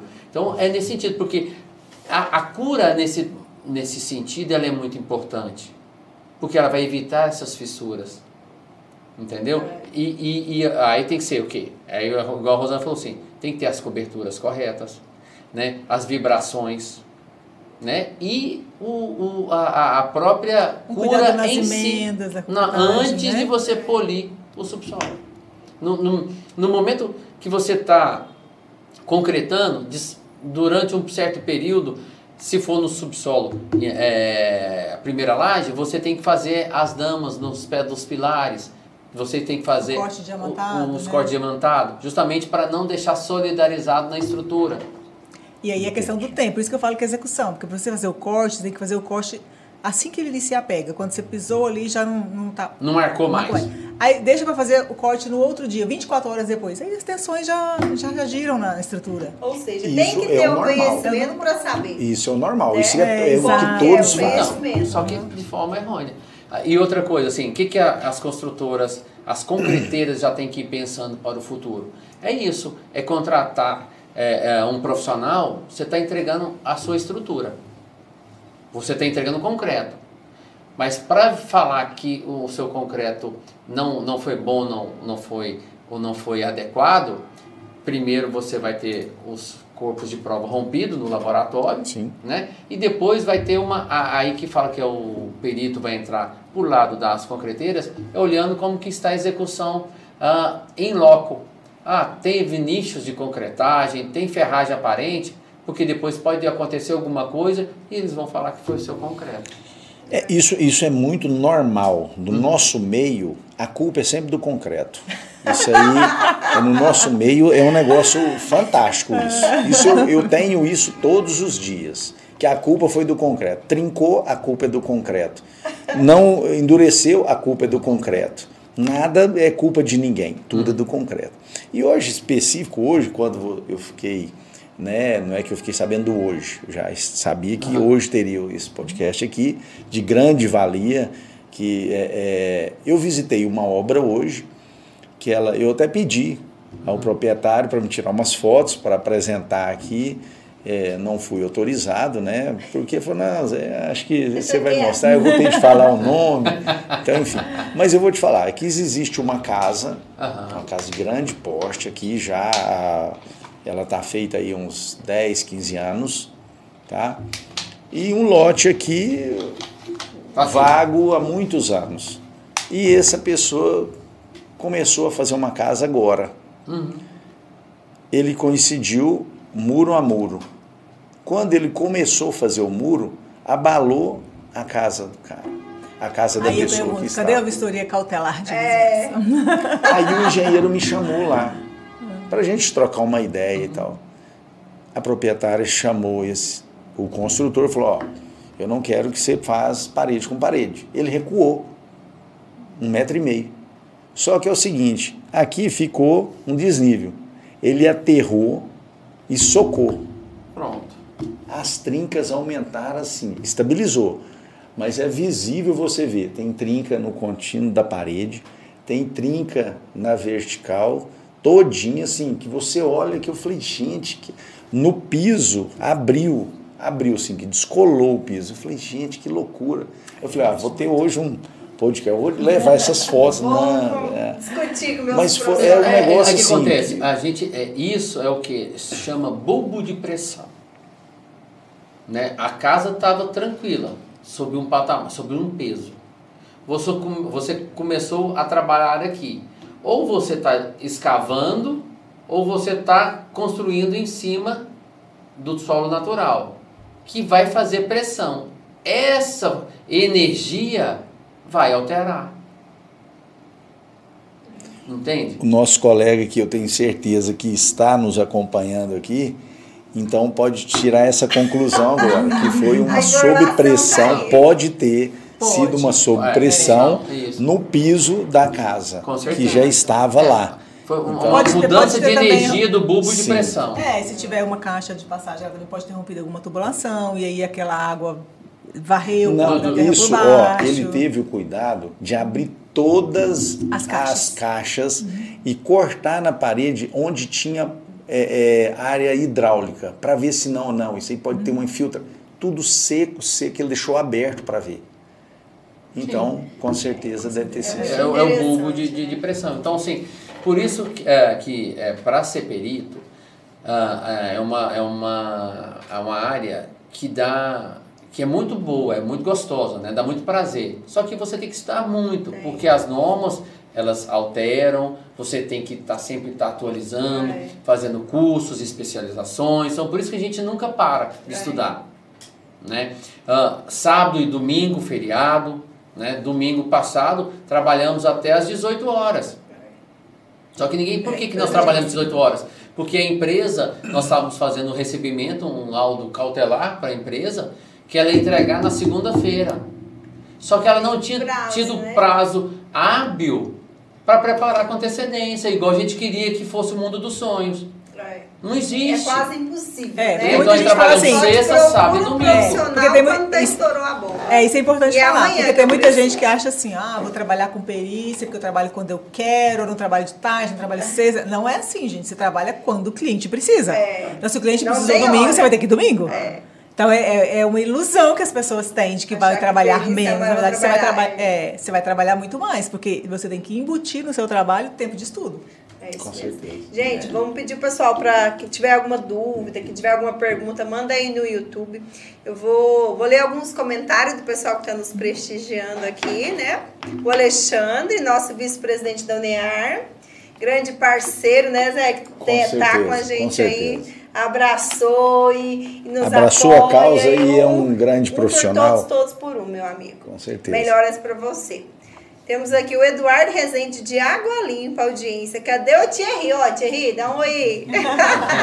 Sentindo a falta dele hoje. Bom programa a todos. Obrigada, Eduardo. Roberto Viana, aí sim. Thierry ou Eduardo, estou atrás das câmeras prestigiando o querido Lamartine Moreira. Forte abraço. A Fabiana e a Integra é uma parceira e está muito satisfeita com as ações da UNEAR. Obrigada, Fabiana. E a Integra aí por estar sempre nos Com apoiando. certeza. no- Integra é uma no parceira. evento com a gente. Continue, continue firme. Estamos, precisamos É. muito de vocês. Essa integração que é o importante. né? Isso. A UNEA, falando de, de uma instituição de ensino que é Integra, uma Isso, das mais renomadas forte, aqui em Caldas Novas. linkada à então, engenharia. abrindo espaço, né, nós já tivemos lá É. numa oportunidade, falando para os profissionais da Integra. Isso é muito importante, que integra É. realmente entre a universidade, o conselho e nós profissionais. Isso mesmo. Vanessa Rocha, Vanessinha, boa noite. Diego Cerqueira, grande podcast. Honra receber o nosso presidente do CREA. Parabéns. Obrigado. Vanessa, parabéns, pessoal. Abraços. Mauro Henrique, parabéns. Leidiane, José Francisco, Ros- Rosângela Lamartine pelo podcast. A Joyce, boa noite. O Mauro Henrique. Conheci o Lamartine em Uberaba, quando iniciamos a graduação de Engenharia Agrícola em 1991, tornando grandes amigos a ponto de decidir conjuntamente fazer engenharia civil noturna. A Joyce, dicas de ouro. Ó, a Joyce já tá de olho aí na perícia, ó. Depois Muito- quiser área é muito não boa, Joyce. Tem, não tem, Pode- ó, Gente, Joyce, Caldas ó. Novas precisa, tá? Precisa. Olha pra você ver que importante. E os É. associados da UNEAR têm toda a força da UNEAR para ser um perito em Com Caldas Novas. hein? certeza. E se precisar Conte da com a gente, Se estamos à precisar disposição. orientação, Aí, ó. pode contar conosco. hein? Ótimo, vamos Isso é precisar sim. Mauro Henrique. José Francisco, por favor, pergunte ao Lamartine se ele, se ele lembra o dia que liguei para o meu pai e pedi para fazer engenharia civil e não deixava engenharia, e deixar engenharia agrícola. Estávamos juntos à noite numa praça. Oh. Lembro demais da conta, Mauro. Foi lá perto onde a gente tinha os, os orelhões, né? Porque no, no passado É. não tinha No celular. Santos Dumont, lá no Santos Dumont. No comecinho da Santos Dumont. Exatamente, ali, bem, bem na, É. na- A gente não na pode falar como que a gente ligava, porque isso aqui está sendo, né? Pode, a Ai, gente meu pode Deus. ser alguma coisa. Mas existia filas e filas agora, de- lá. Não, sabe como que a gente fazia? Isso é até uma, uma história. É por isso que as amizades e as Fortalece coisas é, muito, fortalecem muito. E, e o nosso passado, gente, né? a gente não é museu para viver do passado, É. mas tem lembranças que marcam. Que marca. Muito. Nós saímos da faculdade às 11, 11h20, 11h15. Nós morávamos lá perto da Mogiana, lá de quem é de Uberaba, que está nos assistindo aqui. Perto da sabe- estação, né? sabe Estação da esta- Mogiana. E parava-se o ônibus lá na, na, na, na Santos Leopoldina. Dumont, na Leopoldina ali, e onde era a pracinha dos orelhões. Era até uma hora da manhã, uma e meia, todos os estudantes Na lá fila. com fichinha, que era a hora mais barata, que uma ficha você Era mesmo, Pra ligar né? minutos. pais. Tinha um horário que era mais na- barato. antes das, das 10, a ficha você colocava era 30 segundos. E depois, das 11 horas, meia-noite, você falava 3 Passava, minutos. Então era a hora que a gente falava com a namorada, com os pais, com os familiares, né? Então era fila, era, fazia fila nos orelhões. Agora imagina o Mauro Henrique ligando pro pai dele, com você do Não. lado, pedindo pra trocar de Não. curso. Não, imagina, imagina a cena. Maurinho, né? O, o Mauro Henrique, o famoso Maurinho. Maurinho da Caldas Novas, que a gente chamava lá. Então, assim, é, foi, é, é, eu até falei assim, Mauro, mas certeza, cara? Não, vou ligar pro meu pai. O bom que o amigo me influenciou o outro. Não, Outro. vamos, ah, vamos, É, vamos. Ah, então vamos, né? Mas se você pai, eu vou também. Você volta, eu É. também vou, então vamos. né? Aí e assim, aqui- o seu Mauro, né, foi o grande, depois é, dele achar meio estranho. Ele achando muito estranho, mas depois ele foi um grande deixado. incentivador de nós estarmos aí hoje Ai, com, com essas duas engenharias. e Nossa, tanto é eu como o Mauro, o Maurinho, né, é, fomos pro lado da civil. Foi quem nos abraçou com, com maior, maior força. E graças a Deus estamos No aí momento, como bons né? profissionais. Nossa, bom É. demais, gente. Aí temos aqui o Roberto Viana, Só Ouro, consultoria gratuita, aqui no YouTube. Uau! Verdade, Roberto. Estou aprendendo muito aqui com, esse, com essa galerinha do bem. A Fabiana, muito obrigada, estaremos sempre juntos. Né? Quem tiver alguma pergunta pode mandar aí. A gente ainda tem alguns minutinhos aqui de bate-papo. E fique à vontade, pessoal. Agora, Rosângela, uma das coisas que eu- a gente preparou de perguntas é quais são os desafios mais comuns que vocês enfrentam durante a perícia em uma obra de um projeto de, das engenharias? Qual que é a maior dificuldade que vocês têm? Os desafios? Que, como que... Acessar ao telhado, né, Lumar? É, ah, O acesso ao telhado é sempre um problema. É, acesso o ao acesso ao, telhado. reservatório é sempre um problema. é, assim, Eu já vi algumas fotinhas. Quem não segue, gente, segue a Martins, segue a Rosângela no Instagram. Pode fazer a pergunta Rosângela lá. dá umas dicas. Não, e eu, e o engraçado é que eu fico acompanhando. Todo mundo aprendendo a fazer calçada. A calçada, gente, eu, sou, eu já sou meio irritada, porque na época da revisão do plano diretor, nós participamos de questão de acessibilidade de calçada. Aí quando eu vejo os, os posts seus falando, eu falei, não, gente, olha que igualzinho a Rosângela fala. Aí eu falo, ó, isso aqui você segue, aqui tá errado, aqui não pode, tem que ter direção. Né? Se for uma pessoa que vai se perder, porque tem toda orientação daquela calçada para quem é o deficiente visual, Visual, ele tá é, seguindo. o cadeirante, o É, o idoso. cadeirante, então Hoje mesmo tá eu estava fazendo caminhada, o idoso caiu de, de cara no chão. Acho que quebrou o nariz, sangrou, teve que chamar a polícia para levar lá em casa. Então é Não, muito e complicado. aqui em Caldas a gente tem muito esse problema de calçada. Até eu vou tirar uma foto e vou mandar pra você. Não vou, Vou repostar, eu vou repostar. É, vou repostar. Gente, é um absurdo. A calçada é na porta de uma loja, ela faz isso aqui, isso aqui, isso aqui. Então você não tem como, Não ela, tem não como. Tem, ela não é reta, ela não é aqui, ela não é aqui. Mas, gente, como que pode fazer uma... E lá é facilmente a pessoa, e não tem nenhuma sinalização, ele é cor padrão, ele é um marrom assim, do início ao fim. Nossa. Que é impossível. Aí a gente vê o tanto que. Aí eu né, te às digo, né? vezes- Como consegue renovar o alvará? Então. Mas só é, dando mais uma dica para a turma que está nos, ah, nos assistindo aí, Leidiane. Quando os desafios são enormes quando você entra para dentro de uma edificação É. para você fazer uma inspeção, né? Eu, né, nós, na verdade, que orientamos sempre ser de cima para baixo. Por que não de baixo para cima? Qual a diferença? Né? É, porque uh, você vai de baixo para cima, você vai ter que ir subindo, como você vai caminha só pelas escadas, é. você tem que subir caminhando pelas calçadas, pela escada. Ao Verdade. passo que, se você começa de cima para baixo, você chega, né, faz, uh, normalmente é a parte da manhã, é. o sol está mais fresco, você faz a parte externa, né, de cima do telhado. telhado. Né, aí depois você vem descendo pelo... É. Normalmente, a gente, é, normalmente não, a gente sempre documenta toda a área de serviço, tanto o hall de serviço como as escadas de serviço, né? Então, o nosso laudo, uh, vários, vários não contemplam isso, mas a gente acha que é extremamente importante, porque a gente uhum. pega várias, a gente pega lá é, fissuras, pega uh, uh, vidros quebrados, né, da, das, as clarabóias né? das escadas. É. Aí começa a obra de quem que é o problema? É. Então, assim, quando você é, é contratado, por isso que o nosso preço é um preço diferenciado, porque nós entregamos realmente uma, superando as expectativas que o cliente é, imagina. Né? E sempre estamos aí melhorando a cada passo. Acabamos de adquirir hoje aqui, depois a gente vai falar daqui a pouquinho, uma câmera termográfica, justamente de alta resolução, para a gente fazer um bom trabalho para o nosso cliente. Isso é investimento. Investimento, sempre. E, e quando equipamento. É, uma empresa ou um cliente procura vocês, ele já está com problema que já não tem mais solução. Então ele é. precisa de uma solução. E muitas das vezes, como a Rosângela falou, é de imediato. É de imediato. Então eu preciso para ontem. É. E aí vai a gente se desdobrar, né? Para identificar, diagnosticar o que, que seria aquele problema para entregar um lado. Com as. Aí você tem que analisar é, a causa técnica e alinhado com a legislação. Exatamente, Olha, isso é muito importante. Você, por, isso, é, por isso que o direito ajuda, né? Ajuda bastante. É. Muito. Mas aí voltando, não, pode fazer um excelente curso. Não, já vou, já vou começar a fazer Mas voltando à pergunta, só para complementar. Então, assim, o que, que a gente tem dificuldade? Essa questão de acesso e a questão de documentação. É. Acho que, sei lá, 99% dos condomínios não tem a documentação é. organizada. Não assim, tem. E quais são essas documentações? Tem projeto, são as documentações de manutenção.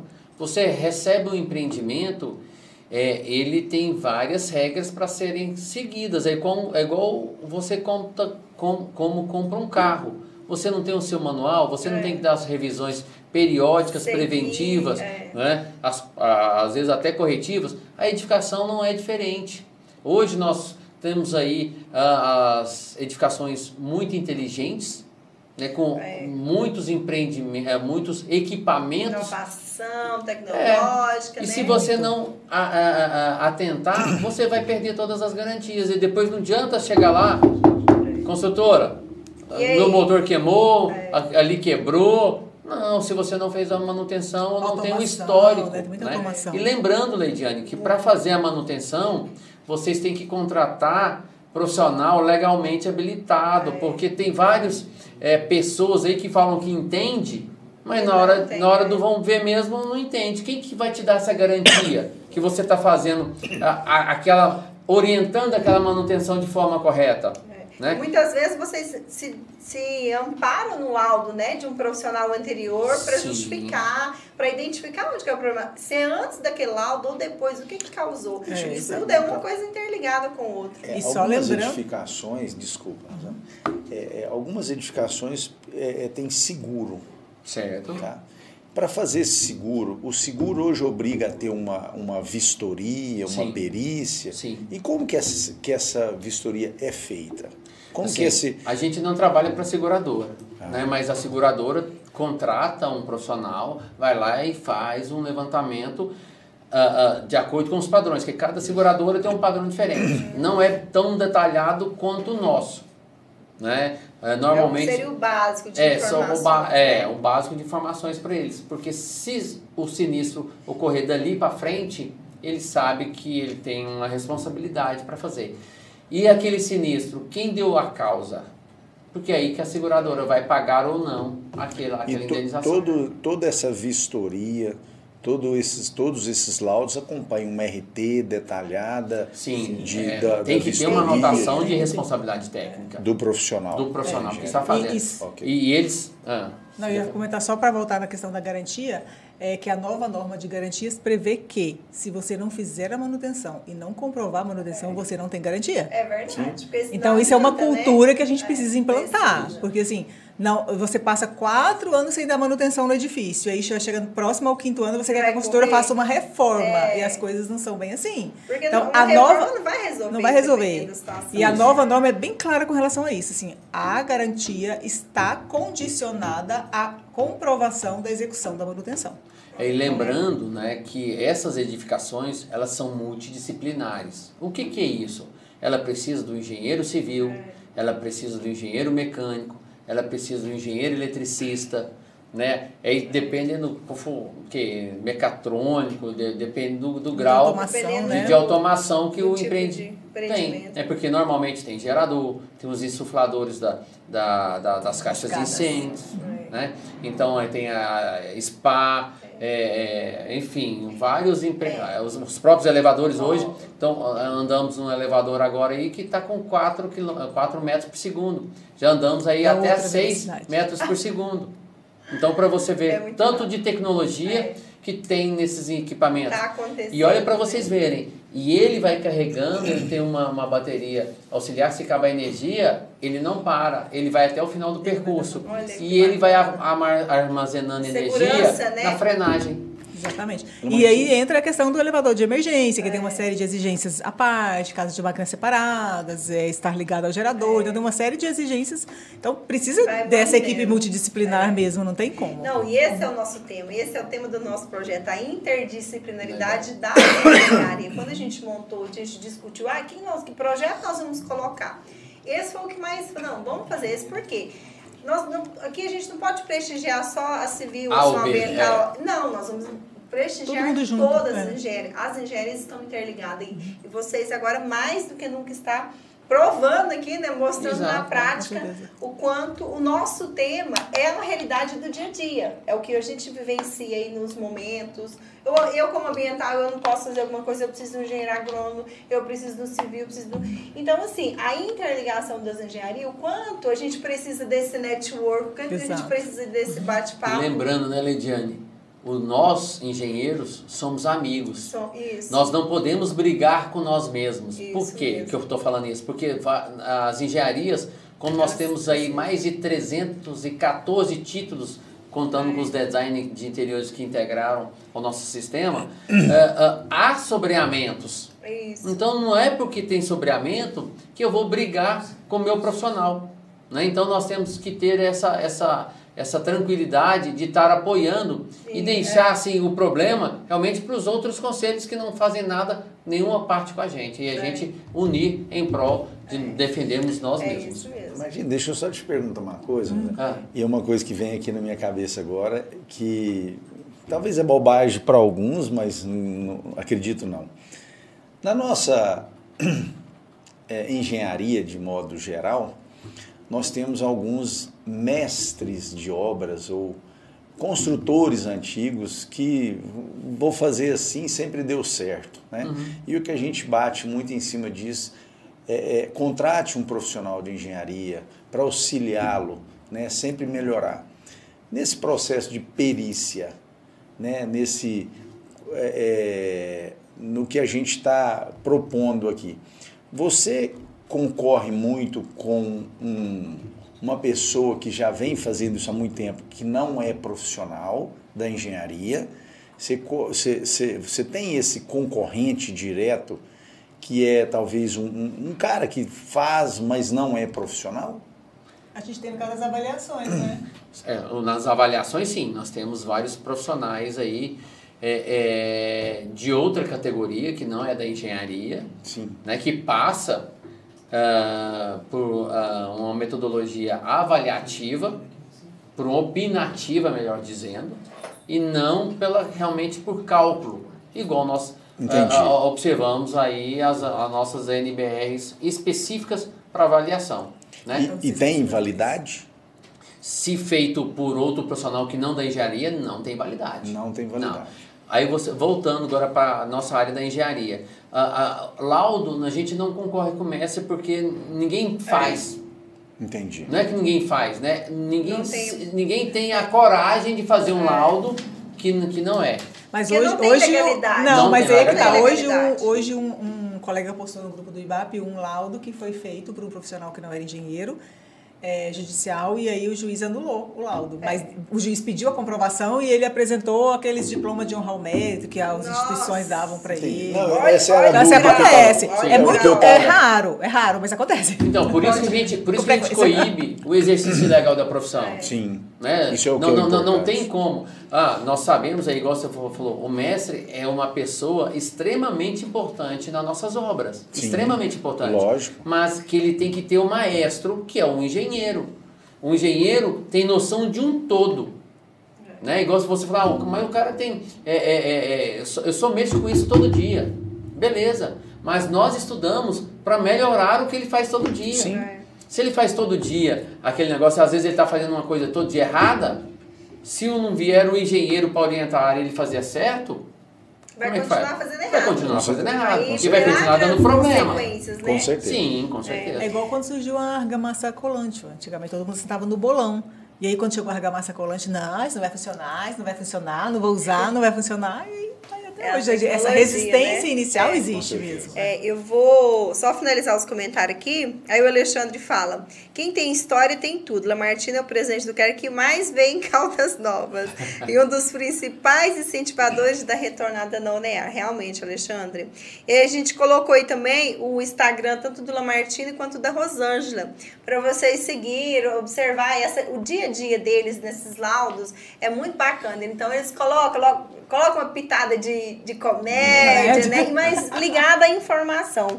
Então, assim, eu acho que hoje em dia as informações estão muito claras e a gente precisa identificar né, que, quais são as informações corretas. Então, a gente tendo esses dois como é, nossos mestres aí de informações, a gente vai é, melhorar cada vez mais o nosso conhecimento. E aquele que quer aprofundar também, né? Vamos estudar, vontade, vamos é. correr atrás, que vocês perceberam que Caldas Novas tem um mercado que está O escasso. está basicamente Tá virgem, nem só tem um profissional. Muito profissional. E, então, olha, vamos correr Zé, você atrás. pode até me falar melhor. Quantas obras, você tem uma noção mais ou menos quantas obras de grande porte está sendo construída aqui em Caldas? Aqui em Caldas, de grande porte, vamos dizer assim, incorporação de, de, de residência, nesse momento, nós devemos ter um número, umas 10. Umas Mas 10. tem construções De grande porte. De grande É, porte, é você grande, não. Não, eu tô falando assim, para né? ver, assim, é, é, o quanto isso já, já daqui uns dias vai precisar Vai. de outros profissionais justamente para fazer o recebimento dessas obras, Sim. o laudo te- é, de, de, de tempos, né, da temporariedade. É. A Ah, inspeção não, predial, né? que- Entendeu? Ah, Isso, vai é as- O que, que as construtoras agora estão fazendo? Estão nos contratando para a gente fazer o recebimento, igual nós estamos fazendo agora. A gente faz o laudo cautelar e o de inspeção. O cautelar, você vai mostrar sem foco como que você está entregando aquela edificação. Quantas, quantas ah, ah, cadeiras no salão de festa, quantos equipamentos na área da academia, o que, que você está entregando no hall, entendeu? Pa- Para no futuro, isso aí tem que, que bater com o folder. Entendi. Isso é um documento que fica para a construtora. Porque no dia de amanhã, se o condomínio falar assim, não, vocês não entregaram, então não, não tem jeito. Nós entregamos sim, ó, o documento aqui que nós entregamos para você. E o de inspeção que a gente faz para eles mesmos, para a própria incorporadora, para a própria consultora. Que também pra- pode ser feito para o síndico, né? que pode ser feito para o síndico, exatamente. Deixa eu só te fazer uma pergunta para a gente. É, é, em Caldas Novas, há anos atrás, tinha um pool de obra que proporcionalmente era a cidade que mais se construía no Brasil. Perfeito. Há tempos atrás, né? Hoje não mais, mas já foi. Já Uhum. fazíamos aqui mais de 30 edificações ao mesmo tempo. Uhum. Nós éramos, nós somos três concreteiras aqui que a gente não dava conta de entregar o que tinha de fazer. Hoje não mais, né? Uhum. Uma pena.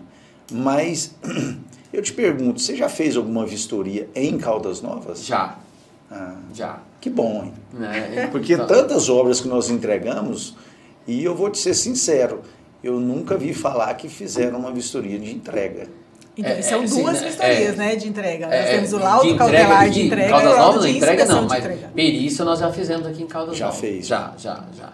Que bom. né? É. Então, sim, então a gente está no, tá, tá no mercado, nós temos a nossa empresa, igual a Leidiane falou, que é a Testa Engenharia Diagnóstica. Atuamos tanto em Goiânia como no estado de Goiás, como no Brasil. Sim. Né? É onde vocês forem indicados pelo juiz, né? Se determinada Não, situação. não só são- pelo juiz. Né? É. O juiz é quando você faz. contratado, né? É, Contratado. com- O juiz pe- é, semi-judicial. Isso, né? é. Algum- algum Hoje o nosso maior judicial. cliente são Isso. as construtoras e incorporadores que estão vendo a necessidade de se proteger contra os problemas processuais Sim. que, que advir Pode ah, acontecer. Ah, tão logo. Né? Então, por isso que a gente está fazendo um recebimento, com um ano a gente está fazendo uma inspeção, com três anos a segunda e próximos dos cinco anos, justamente para a gente gerar documentos para resguardar as construtoras e incorporadoras. É certo, você resguarda a incorporadora e ainda alerta a administração. Porque, olha, Isso. você deveria estar fazendo isso, não É. está fazendo. Então, com isso, você vai perder a garantia. É uma orientação, né? De, Isso, É. perfeito. de, para garantir o futuro ali, né? Bom, gente, nós já estamos aqui quase com uma hora e meia de podcast. Vixe, já o bate-papo tá muito bom, mas eu quero saber mais um pouquinho, né, do que vocês falaram, né, da do laudo Termográfico. termográfico. Explicar pra gente aí um pouquinho mais como que funciona, como que é essa parte pra gente ficar sabendo. E os de casa e eu também, eu não, não é minha área, então eu quero muito descobrir como que funciona e até mesmo pra gente passar, né? Porque eu acho que conhecimento nunca é demais. É, a termografia é uma imagem termográfica. Você transforma em uma fotografia um diferencial de temperatura. Então, ela serve para vários ramos de engenharia. Por exemplo, a- o engenheiro eletricista ele usa a imagem termográfica para ir verificar num- uma possível falha de conexão. Ele olha um quadro, um painel, ele passa a ma- a imagem termográfica e ele vê onde o ponto de aquecimento. Ah, não, está aquecido naquela conexão. Aquela conexão pode estar frouxa, pode estar quebrada. É, aí você vai para um, uma, sei lá, uma petroleira, por exemplo, a Petrobras, ela usa a imagem termográfica para determinar o nível do tanque dela. Pelo diferencial de temperatura, ela sabe dizer exatamente onde está o nível do líquido. É. Nas construções civis, nós usamos para determinar pontos possíveis de infiltração, de umidade. Olha que legal. Então, e, e tem uma série de nuances. Por que o curso? Né? Por que é importante o curso? É um curso extenso, né? longo, não é um curso barato, o equipamento não é barato, o equipamento bom não é barato. E por que que precisa ser bom? Porque eu preciso Preciso, ter né? certeza É uma da informação. É. Eu tenho que ter certeza da informação que eu vou passar. Então, assim, você como perito ou como assistente técnico, como um profissional da engenharia, você não pode afirmar algo que você tem dúvida. É. Ah, aquela fissura eu acho que ter é... consequências Exato. por aquilo, né? Então, esse acho que é pode dar um prejuízo muito grande para uma das partes. Então, tem que tomar muito cuidado com o que você vai afirmar. E a imagem termográfica, ela nos permite isso, né? Uma imagem termográfica de qualidade e você saber, porque tem uma série de nuances, como eu falei. Se eu, se eu tiro numa certa temperatura, altera. Se eu tiro no sol, altera. Então, se eu tiro determinado período do dia, depende do material, depende da superfície. Então, todos Muitas esses cuidados. vezes você tem- tem que tirar do- por questão de dia e à noite, tem que fazer essa comparação ou não? Não. Não, Existe- na termográfica É, não É- precisa. é- ela, né? ela não utiliza de luminosidade. Entendi. Ela utiliza da emissão Do calor. do calor. da, da- da energia Da energia. que os corpos emitem. Então, por exemplo, se eu coloco uma madeira e um papel, é, é diferente a, a emissão de calor, então a gente consegue identificar por aí. Nossa, é muito, bacana, muito bacana. É, É, a questão da, da inteligência, É, né? Do, é uma do das uso. perguntas que a gente tinha, que assim, né, que Ah. tava Inteligência é a artificial. inteligência, né? E o quanto a tecnologia e a inovação, ele vem contribuindo para essa precisão de dados, né? Tanto que a É, gente você- melhora. Só, só para você ter noção que ó, tem uma, uma edificação aí que tem as partes laranja e tem uma parte mais escura. Mostra né? pra câmera. Vou mostrar aqui para os nossos amigos internautas. Essa é a imagem termográfica. Né? É. Tá dando para ver aí direitinho, Detiane? Tá. Né? Então, para vocês verem, essa parte roxa né, é uma parte mais fria, porque ela está calibrada para isso. Então, a gente entende que nessa parte roxa aí tá tendo um vazamento. Entendi. Entendeu? Posso Se você, é, se você, Então fica mais se você olhar a tá fachada, olha para você ver, para vocês verem aí, tá vendo? É. Que já tá descolando a pintura. Ah, tá. Verdade. Olha para vocês verem aí, ó. Então tá descolando a pintura naquela parte onde tem mais umidade. Umidade. Então, ao olho nu, você fica pensando, aonde que pode acontecer? É. O, que, o que, que poderia estar acontecendo? Verdade. E aqui, nessa parte roxa mais profunda aí, a gente está sabendo aonde está o foco. Então, é, é uma, é uma, Indício. é uma leitura é uma leitura que nós temos de eh, não destrutível. É Entendeu? é. Então, assim, eu não preciso Não quebrar. precisa quebrar para identificar onde está Entendi. vazamento, Eu, eu ti- eu tive uma, uma inspeção muito interessante, né? É, que nós estávamos no empreendimento, era de bloco estrutural. Como que você sai quebrando o bloco estrutural? É, eu Olha ia perguntar isso agora. Já aconteceu de Já. ter que Então. quebrar e causar um dano maior? Não. Só, só que nós não quebramos, porque nós estávamos com a Já termográfica. tinha- Ah, entendi. Né? Então, assim, nós fomos chamados justamente por, conta Porque disso. Nós estávamos, possuem esse nó- tra- nós é, estávamos numa armamento, edificação né, ah, que era com alvenaria estrutural, e a alvenaria estrutural você não pode quebrar, É. você não pode tirar. Né? Porque se ela é É lógico. estrutural, Estrutural. é, é bloco em um- cima de bloco. Então, um e, e nós, e nós achamos o problema. Onde que estava o problema? Estava no registro do chuveiro de um dos banheiros. Olha aí. Olha para você ver. Que isso. Ah, aliás, vou até melhorar. Assim, ah, é porque foram duas, duas, duas Isso é situações. numa vistoria. É, nós fomos contratados para identificar O aonde problemático. estava o problema. Porque a construtora não podia quebrar os blocos de alvenaria para sair quebrando onde estava a umidade. Então nós, nós fomos fazendo a leitura. Começamos na porta da sala e fazendo a leitura, passando pelo piso, pelas paredes, porque estava, como a, a alvenaria estrutural ela é muito seca, ela puxa umidade. É. Tudo quanto é lugar estava úmido, mas estava úmido de onde? De onde está vindo? O de onde está onde está esse vindo. Entendeu? Então a gente foi caminhando. E aí passamos pelo registro, beleza, e continuou com um problema. Sabe onde que estava? No joelho, onde você engata, engata o T, o, o chuveiro. O chuveiro. O pluguezinho não estava apertado e não estava com o rejunte perfeito em volta do, do, do joelho. Aí deu Aí a água entrava por Aí a água entrava, ia para dentro do tijolo de alvenaria e saía espalhando. Que. Como que você é que você vai identificar? Que descobria, quebrar, que pode descobriria quebrar? se- sem quebrar? E aí entra a importância do curso, porque se você pega uma- um equipamento desse e sai só olhando, você fala assim, ah, tá úmido, sei lá, no- na cozinha, então tá vazando na cozinha? Não. Você tem que Como? identificar mais. É uma questão, é, in- é investigar mesmo. Assim, Nós tá, teve- nós a umidade está aqui, sala. mas da onde está vindo? E fomos caminhando, as paredes todas úmidas. E, e tanto é que agora. E esse- né, que- e esse que processo- Foi contaminado. E esse processo ele dura o quê para ser feito? Nós gastamos estudos? lá é, meio expediente. Ah, tá. Entendeu? Porque era. Então até aqui ele, ele é Porque era um rápido. É, de certa ponto. forma, porque ele era é um Mas isso é com né? essa máquina que é tão precisa, Sim. né? Sim, Não, não. é. Tanto é que nós agora nós acabamos de adquirir hoje um equipamento, né, uma outra câmera termográfica mais ah, evoluída, mais avançada, com maior número de pixels, né, pra- fica com uma, bem resol- nítida. com uma resolução melhor. Olha então, é investimento, né? São Investimento, câmeras, lógico. É bem com um valor bem bem é, alto, né? assim. Mas que você dá uma tranquilidade para o seu cliente. Porque o Lógico. cliente quer o quê? Que você solucione o problema.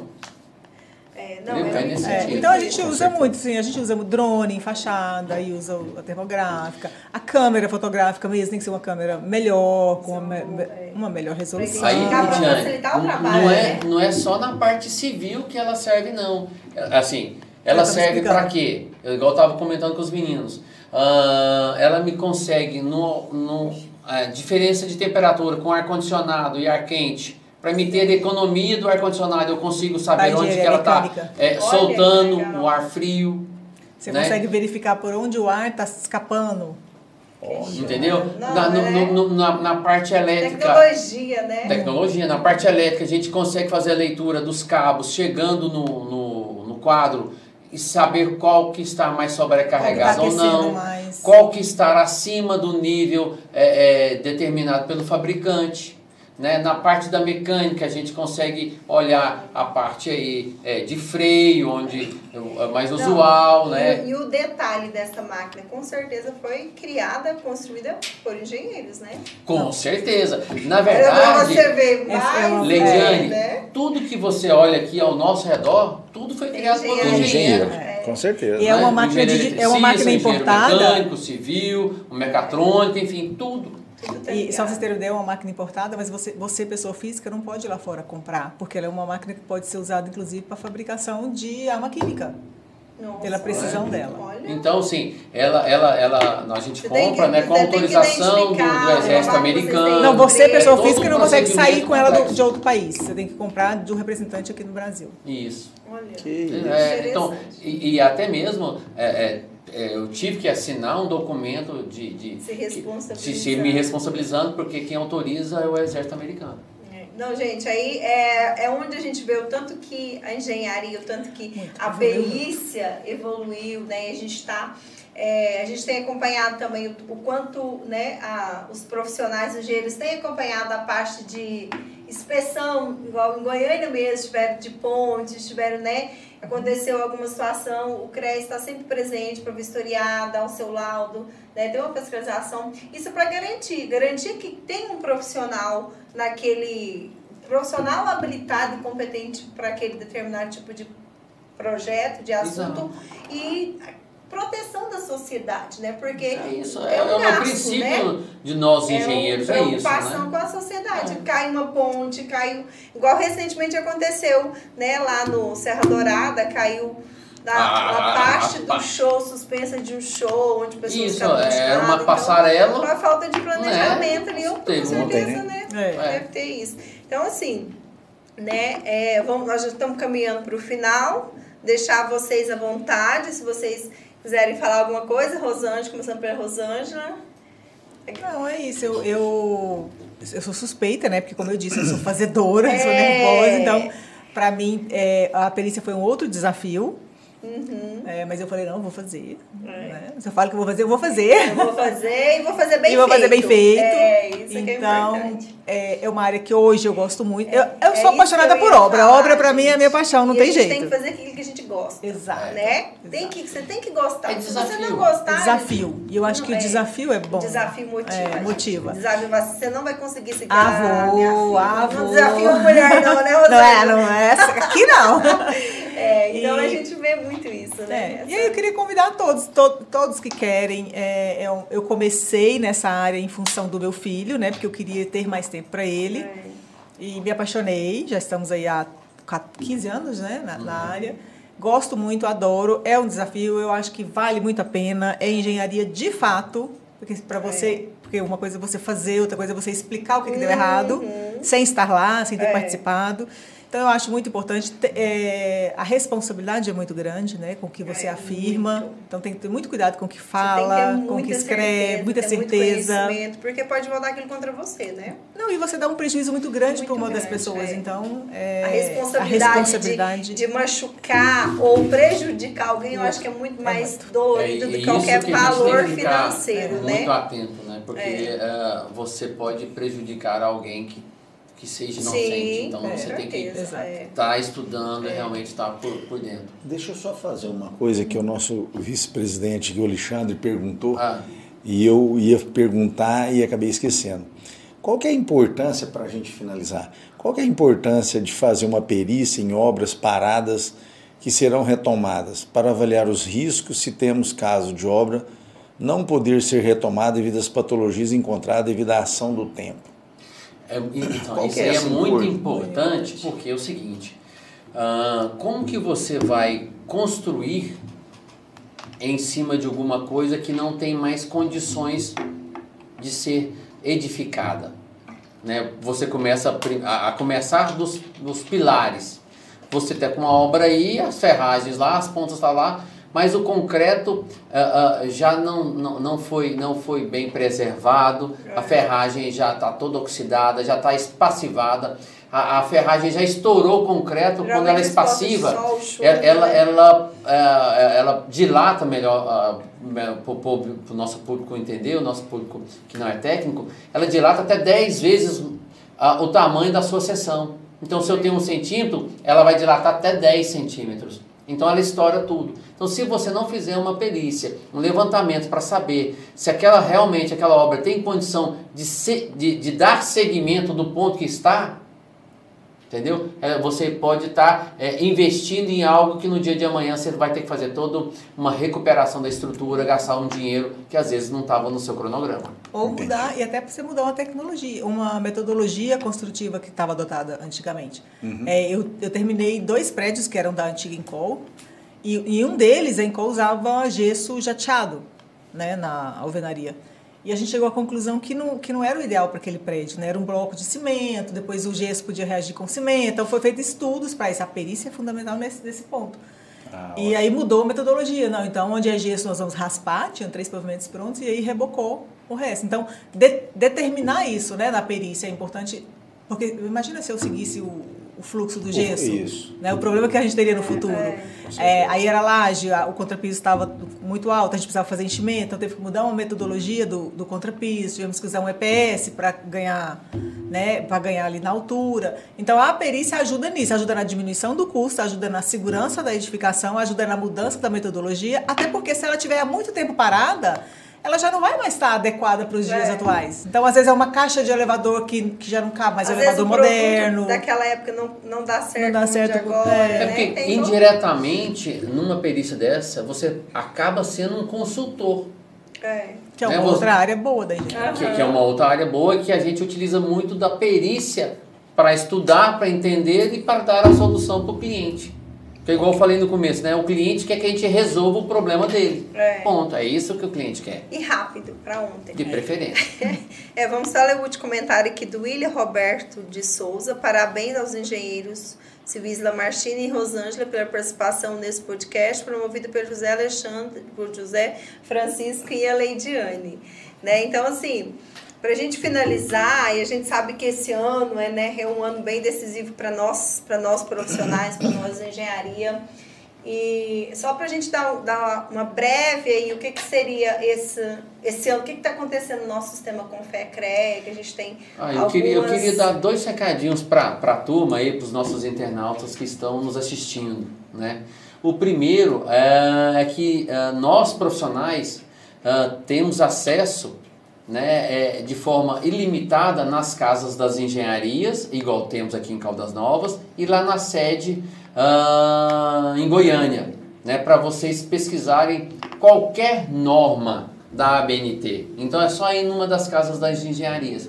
E nós temos também uma possibilidade, agora é, é um pouco mais reduzida, digamos assim, é o acesso ao ABNT catálogo, que você pode olhar, você tem até uma hora para poder dar uma olhada naquela norma, se, se é aquilo mesmo que, que eu estava procurando para mim poder fazer a aquisição. E uh, você estando uh, uh, em dia com o CREA Goiás, né, o CREA Goiás tem uma parceria com a Mútua e temos aí 66% de desconto na compra das normas da ABNT. Entendeu? Então isso, isso, é, isso é muito importante. E o outro canal que nós temos aí agora é o, o programa de patrocínio, é o programa do convênio, né? é a é. parceria que nós temos. Então hoje lá no, no creago.org.br barra parcerias, temos N uh, uh, parcerias, assim como a, a UNEAR tem com os parceiros locais, nós temos com alguns outros parceiros. Temos aí com o parceiro que é a Unimed, que é os planos de saúde. Foi uma conquista aí depois de dois anos e meio conseguimos. É. Então, para nós profissionais, isso é muito importante, que temos descontos realmente expressivos. muito bom. Né? É, é uma ligação direta, direta da Unibem com a Unimed. O CREA Goiás só faz a parte da divulgação, mostrando uh, para os nossos profissionais. Uh, nós temos aí a Rede Acor de hotéis, né, que isso é muito importante não só aqui dentro do estado de Goiás, mas a nível Brasil e a nível mundo. Onde tiver rede Accor de hotéis, nós temos desconto, os engenheiros de Goiás.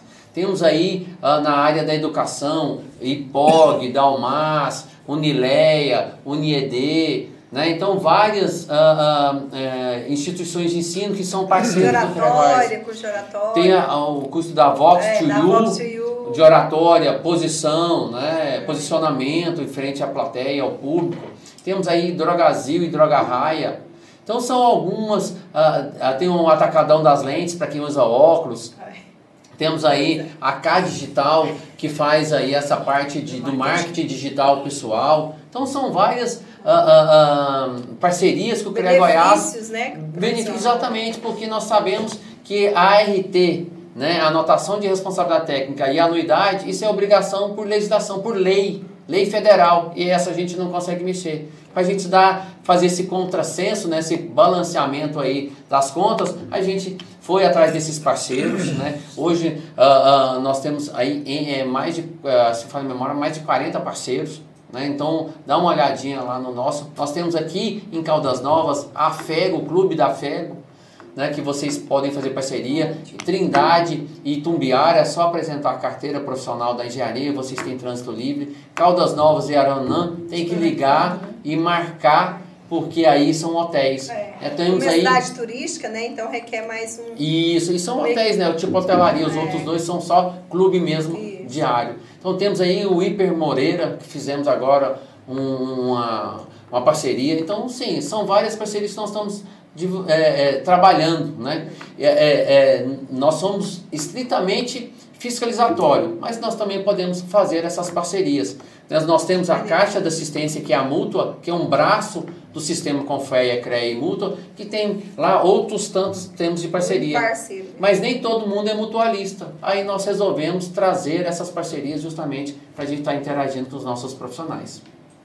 Os caras, É, aí né, em relação às eleições, a gente tem aí que votar para presidente do CREA. É, esse ano, igual CREA, você falou, né, é, é um ano... É um Conselheiros, ano, né? Isso. Conselheiro federal. É um ano, é um ano é, de eleições do nosso isso. sistema. Né? As eleições uh, vão, vão, serão, uh, serão em novembro. Né? Nós, teremos, nós teremos aí uh, cinco cargos eletivos e um cargo pelas instituições de ensino. Isso. Nós temos hoje é, eleição, é, hoje não, temos esse ano, né? Eleição para o Conselho Federal, para o presidente do Conselho Federal, para os presidentes dos conselhos regionais. No caso específico uh, de Goiás, nós temos aí uma cadeira para conselheiro federal da modalidade do engenheiro eletricista. Muito bacana.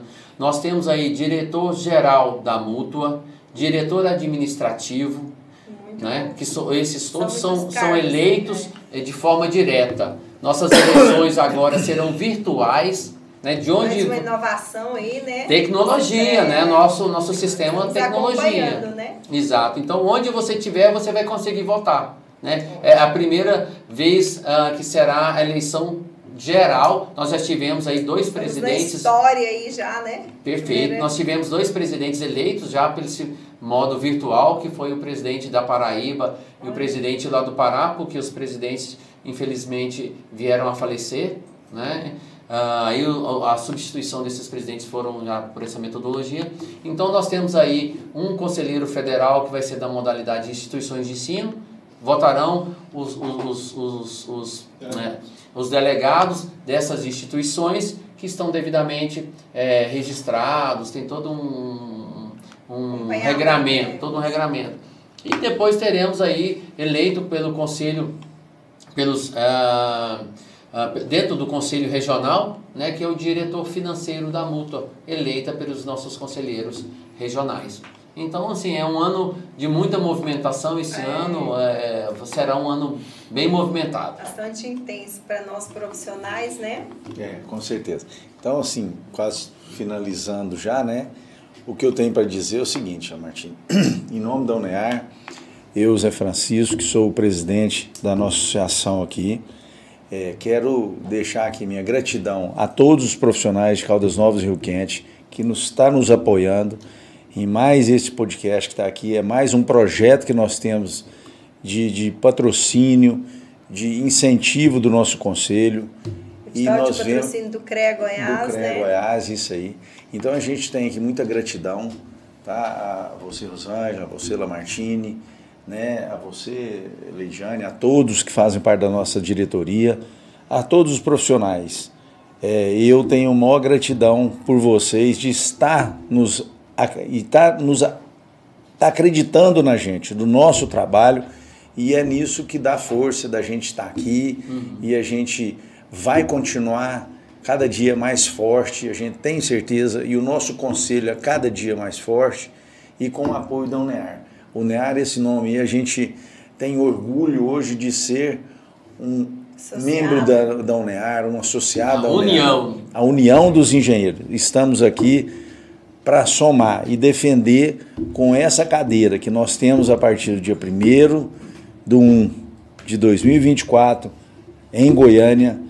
E quero estar, é, é, assim, muito positivamente falando com vocês que é o elo entre vocês profissionais com o conselho. Assim, Através da através da UNEAR. Então, venha você que ainda não é associado à UNEAR, venha ser associado a nós, venha unir a nós. Nós estamos com muito, assim, com um olhar muito voltado à engenharia de Caldas Novas e região. Muito obrigado, gratidão mesmo. Obrigada pelo convite. Nós que agradecemos imensamente a disponibilidade de vocês, né? Foi um prazer imenso estar aqui com vocês. Aprendi muito e quero aprender mais ainda. Com certeza será o primeiro de muitos, né? Nós estamos aí com vários projetos, como o Zé Francisco falou, do edital de patrocínio do CREA. Estamos com quatro projetos que foi que fomos contemplados. Então nós vamos ter aí de agosto até é, outu- final de novembro, muito trabalho. Vocês fiquem de olho nas nossas redes sociais, as informações, todos os projetos. Já de, de imediato, já vamos convidar né, para o dia 15 de agosto. Nós vamos ter é, um debate dos profissionais, que é, é, a, é a sequência desse podcast, que é a interdisciplinaridade das engenharia. É o que a gente comentou aqui, que os meninos falaram dessa ligação do engenheiro mecânico com o civil, com o. Então a gente precisa é, fortalecer. Né, mostrar que o profissional, nós estamos aqui para ajudar. Eu sou ambiental, eu preciso do civil, preciso de outro. Então, assim, nós somos a interligação das engenharias. A gente precisa fortalecer. E dia 15 de agosto, às 19 horas, provavelmente vai ser no Boulevard, no Centro de Convenções Boulevard, estamos finalizando, mas deve ser por lá. Fique de olho nas nossas redes que a gente vai estar divulgando no local correto, né? Mas é isso, gente. Agradecer vocês mais uma vez pela disponibilidade. A gente sabe o tanto que é difícil, tanto que é corrido para vocês, mas vocês tiraram com todo carinho esse tempinho para estar aqui com a gente hoje, nesse bate-papo, né, Zé? Com então, certeza. E foi nossa de muita gratidão. valia. De muita Nós estamos valia. à disposição, né, Lamartine? Quantas vezes precisarem, a gente conseguir vir. É, e- com e- e assim, Ixi, eu chamo, eu, eu sou Pode chamar. Zé. E, e a gente, assim, hoje a gente teve um- uma oportunidade de falar um pouco da pessoa Lamartine, né? Isso. Que conheceu a a, pessoa José Francisco. essa, né? Mostrar que conheceu vocês. a, a, a pessoa Mauro Henrique, que conhe- conheceu a pessoa Nívia, que do fruto desse casamento surgiu o Alexandre Palmerston. Então, assim, é, é, é muito gratificante a gente poder reviver, igual o Zé falou aqui, amigos de anos, os amigos, todos, e, né? e, e como ah, ah, ele, o Alexandre virou profissional, hoje ele está como aqui, como secretário de É. Isso, planejamento, da cidade de planejamento, Caldas Novas. uma grande Né? Quando que nós imaginamos lá atrás, é, é, andando de Meu botina filho. zebu, solado de borracha, de pneu, entendeu? Que hoje, né? Nessa nossa trajetória a gente nessa- poderia nessa situação isso hoje, e- né? e- Nesse e- cargo, nesses exato. cargos, né? Né? Então isso é, é muito gratificante pra gente É. como pessoa e a gente só consegue fazer o bem, né? É, é, para receber o bem. Se você Isso faz o bem, você recebe o bem. Se você faz o mal, você recebe o mal. É. Então como a gente cuida do bem, a gente só recebe o bem. Sempre vai ter o bem. Então, meu, é muito obrigado aí, obrigado nossos internautas pela paciência de ter conosco aí ah, durante esse bate-papo aqui. Olha, aí, Jari tem perícia ambiental, viu? Não, eu já é. olhei, eu Ah, já. pois é. Eu, porque eu não. Eu, porque assim, como você falou, a gente tem que estudar muito. Eu preciso parar um ano e falar assim, não, esse ano eu vou fazer isso, porque eu tenho que dedicar, eu tenho que tirar um tempinho para isso. E eu gosto muito, eu já Mas cheguei os a fazer projetos um para você são outros. É, é, né? É, é, se sempre ela, exemplo eu já falei lá. ela, da meia-noite às seis, se ela quiser fazer alguma coisa particular dela, É, ela vai fazer. é. Não, Tá ligado? só Da de- É a hora que eu meia das estudava. 6 e 1 até as Ah, 11h59 é pela UNEAR e mais outros projetos que a gente tem. Eu falo, eu falo, Zé, eu, se vira, eu quero, eu falo, se vira, Leidiane, eu quero, eu preciso desse documento, eu preciso disso. É, e é ontem. tem- é pra ontem. Eu, ai, meu É Deus. ontem. Não se Por- preocupe, é caiu por na isso- mão da mulher, ela faz. É, é por isso que ele Mas é faz. por ele isso que eu falo, eu falei. Diane, você faz e eu represento. Então, gente, muito obrigado nós né, por tudo que, que a gente vai agradecer ao Cid, ao Thierry que está aqui com a gente. Obrigado, viu, Obrigado, viu, Thierry? Obrigado pela obrigado. parceria, primeiro de muitos. Tamo junto. Se Thierry Deus é nosso parceiraço nosso aí, abraçou o Near aí, abraçou os nossos projetos, está certeza. sempre com a gente. Então, muito obrigado. Obrigada a cada um de vocês que ficou aí nos assistindo, gente. Pessoal, valeu. Obrigado. Obrigado, Tchau, tchau. obrigado. Obrigado, tchau. Obrigado por obrigada. tudo.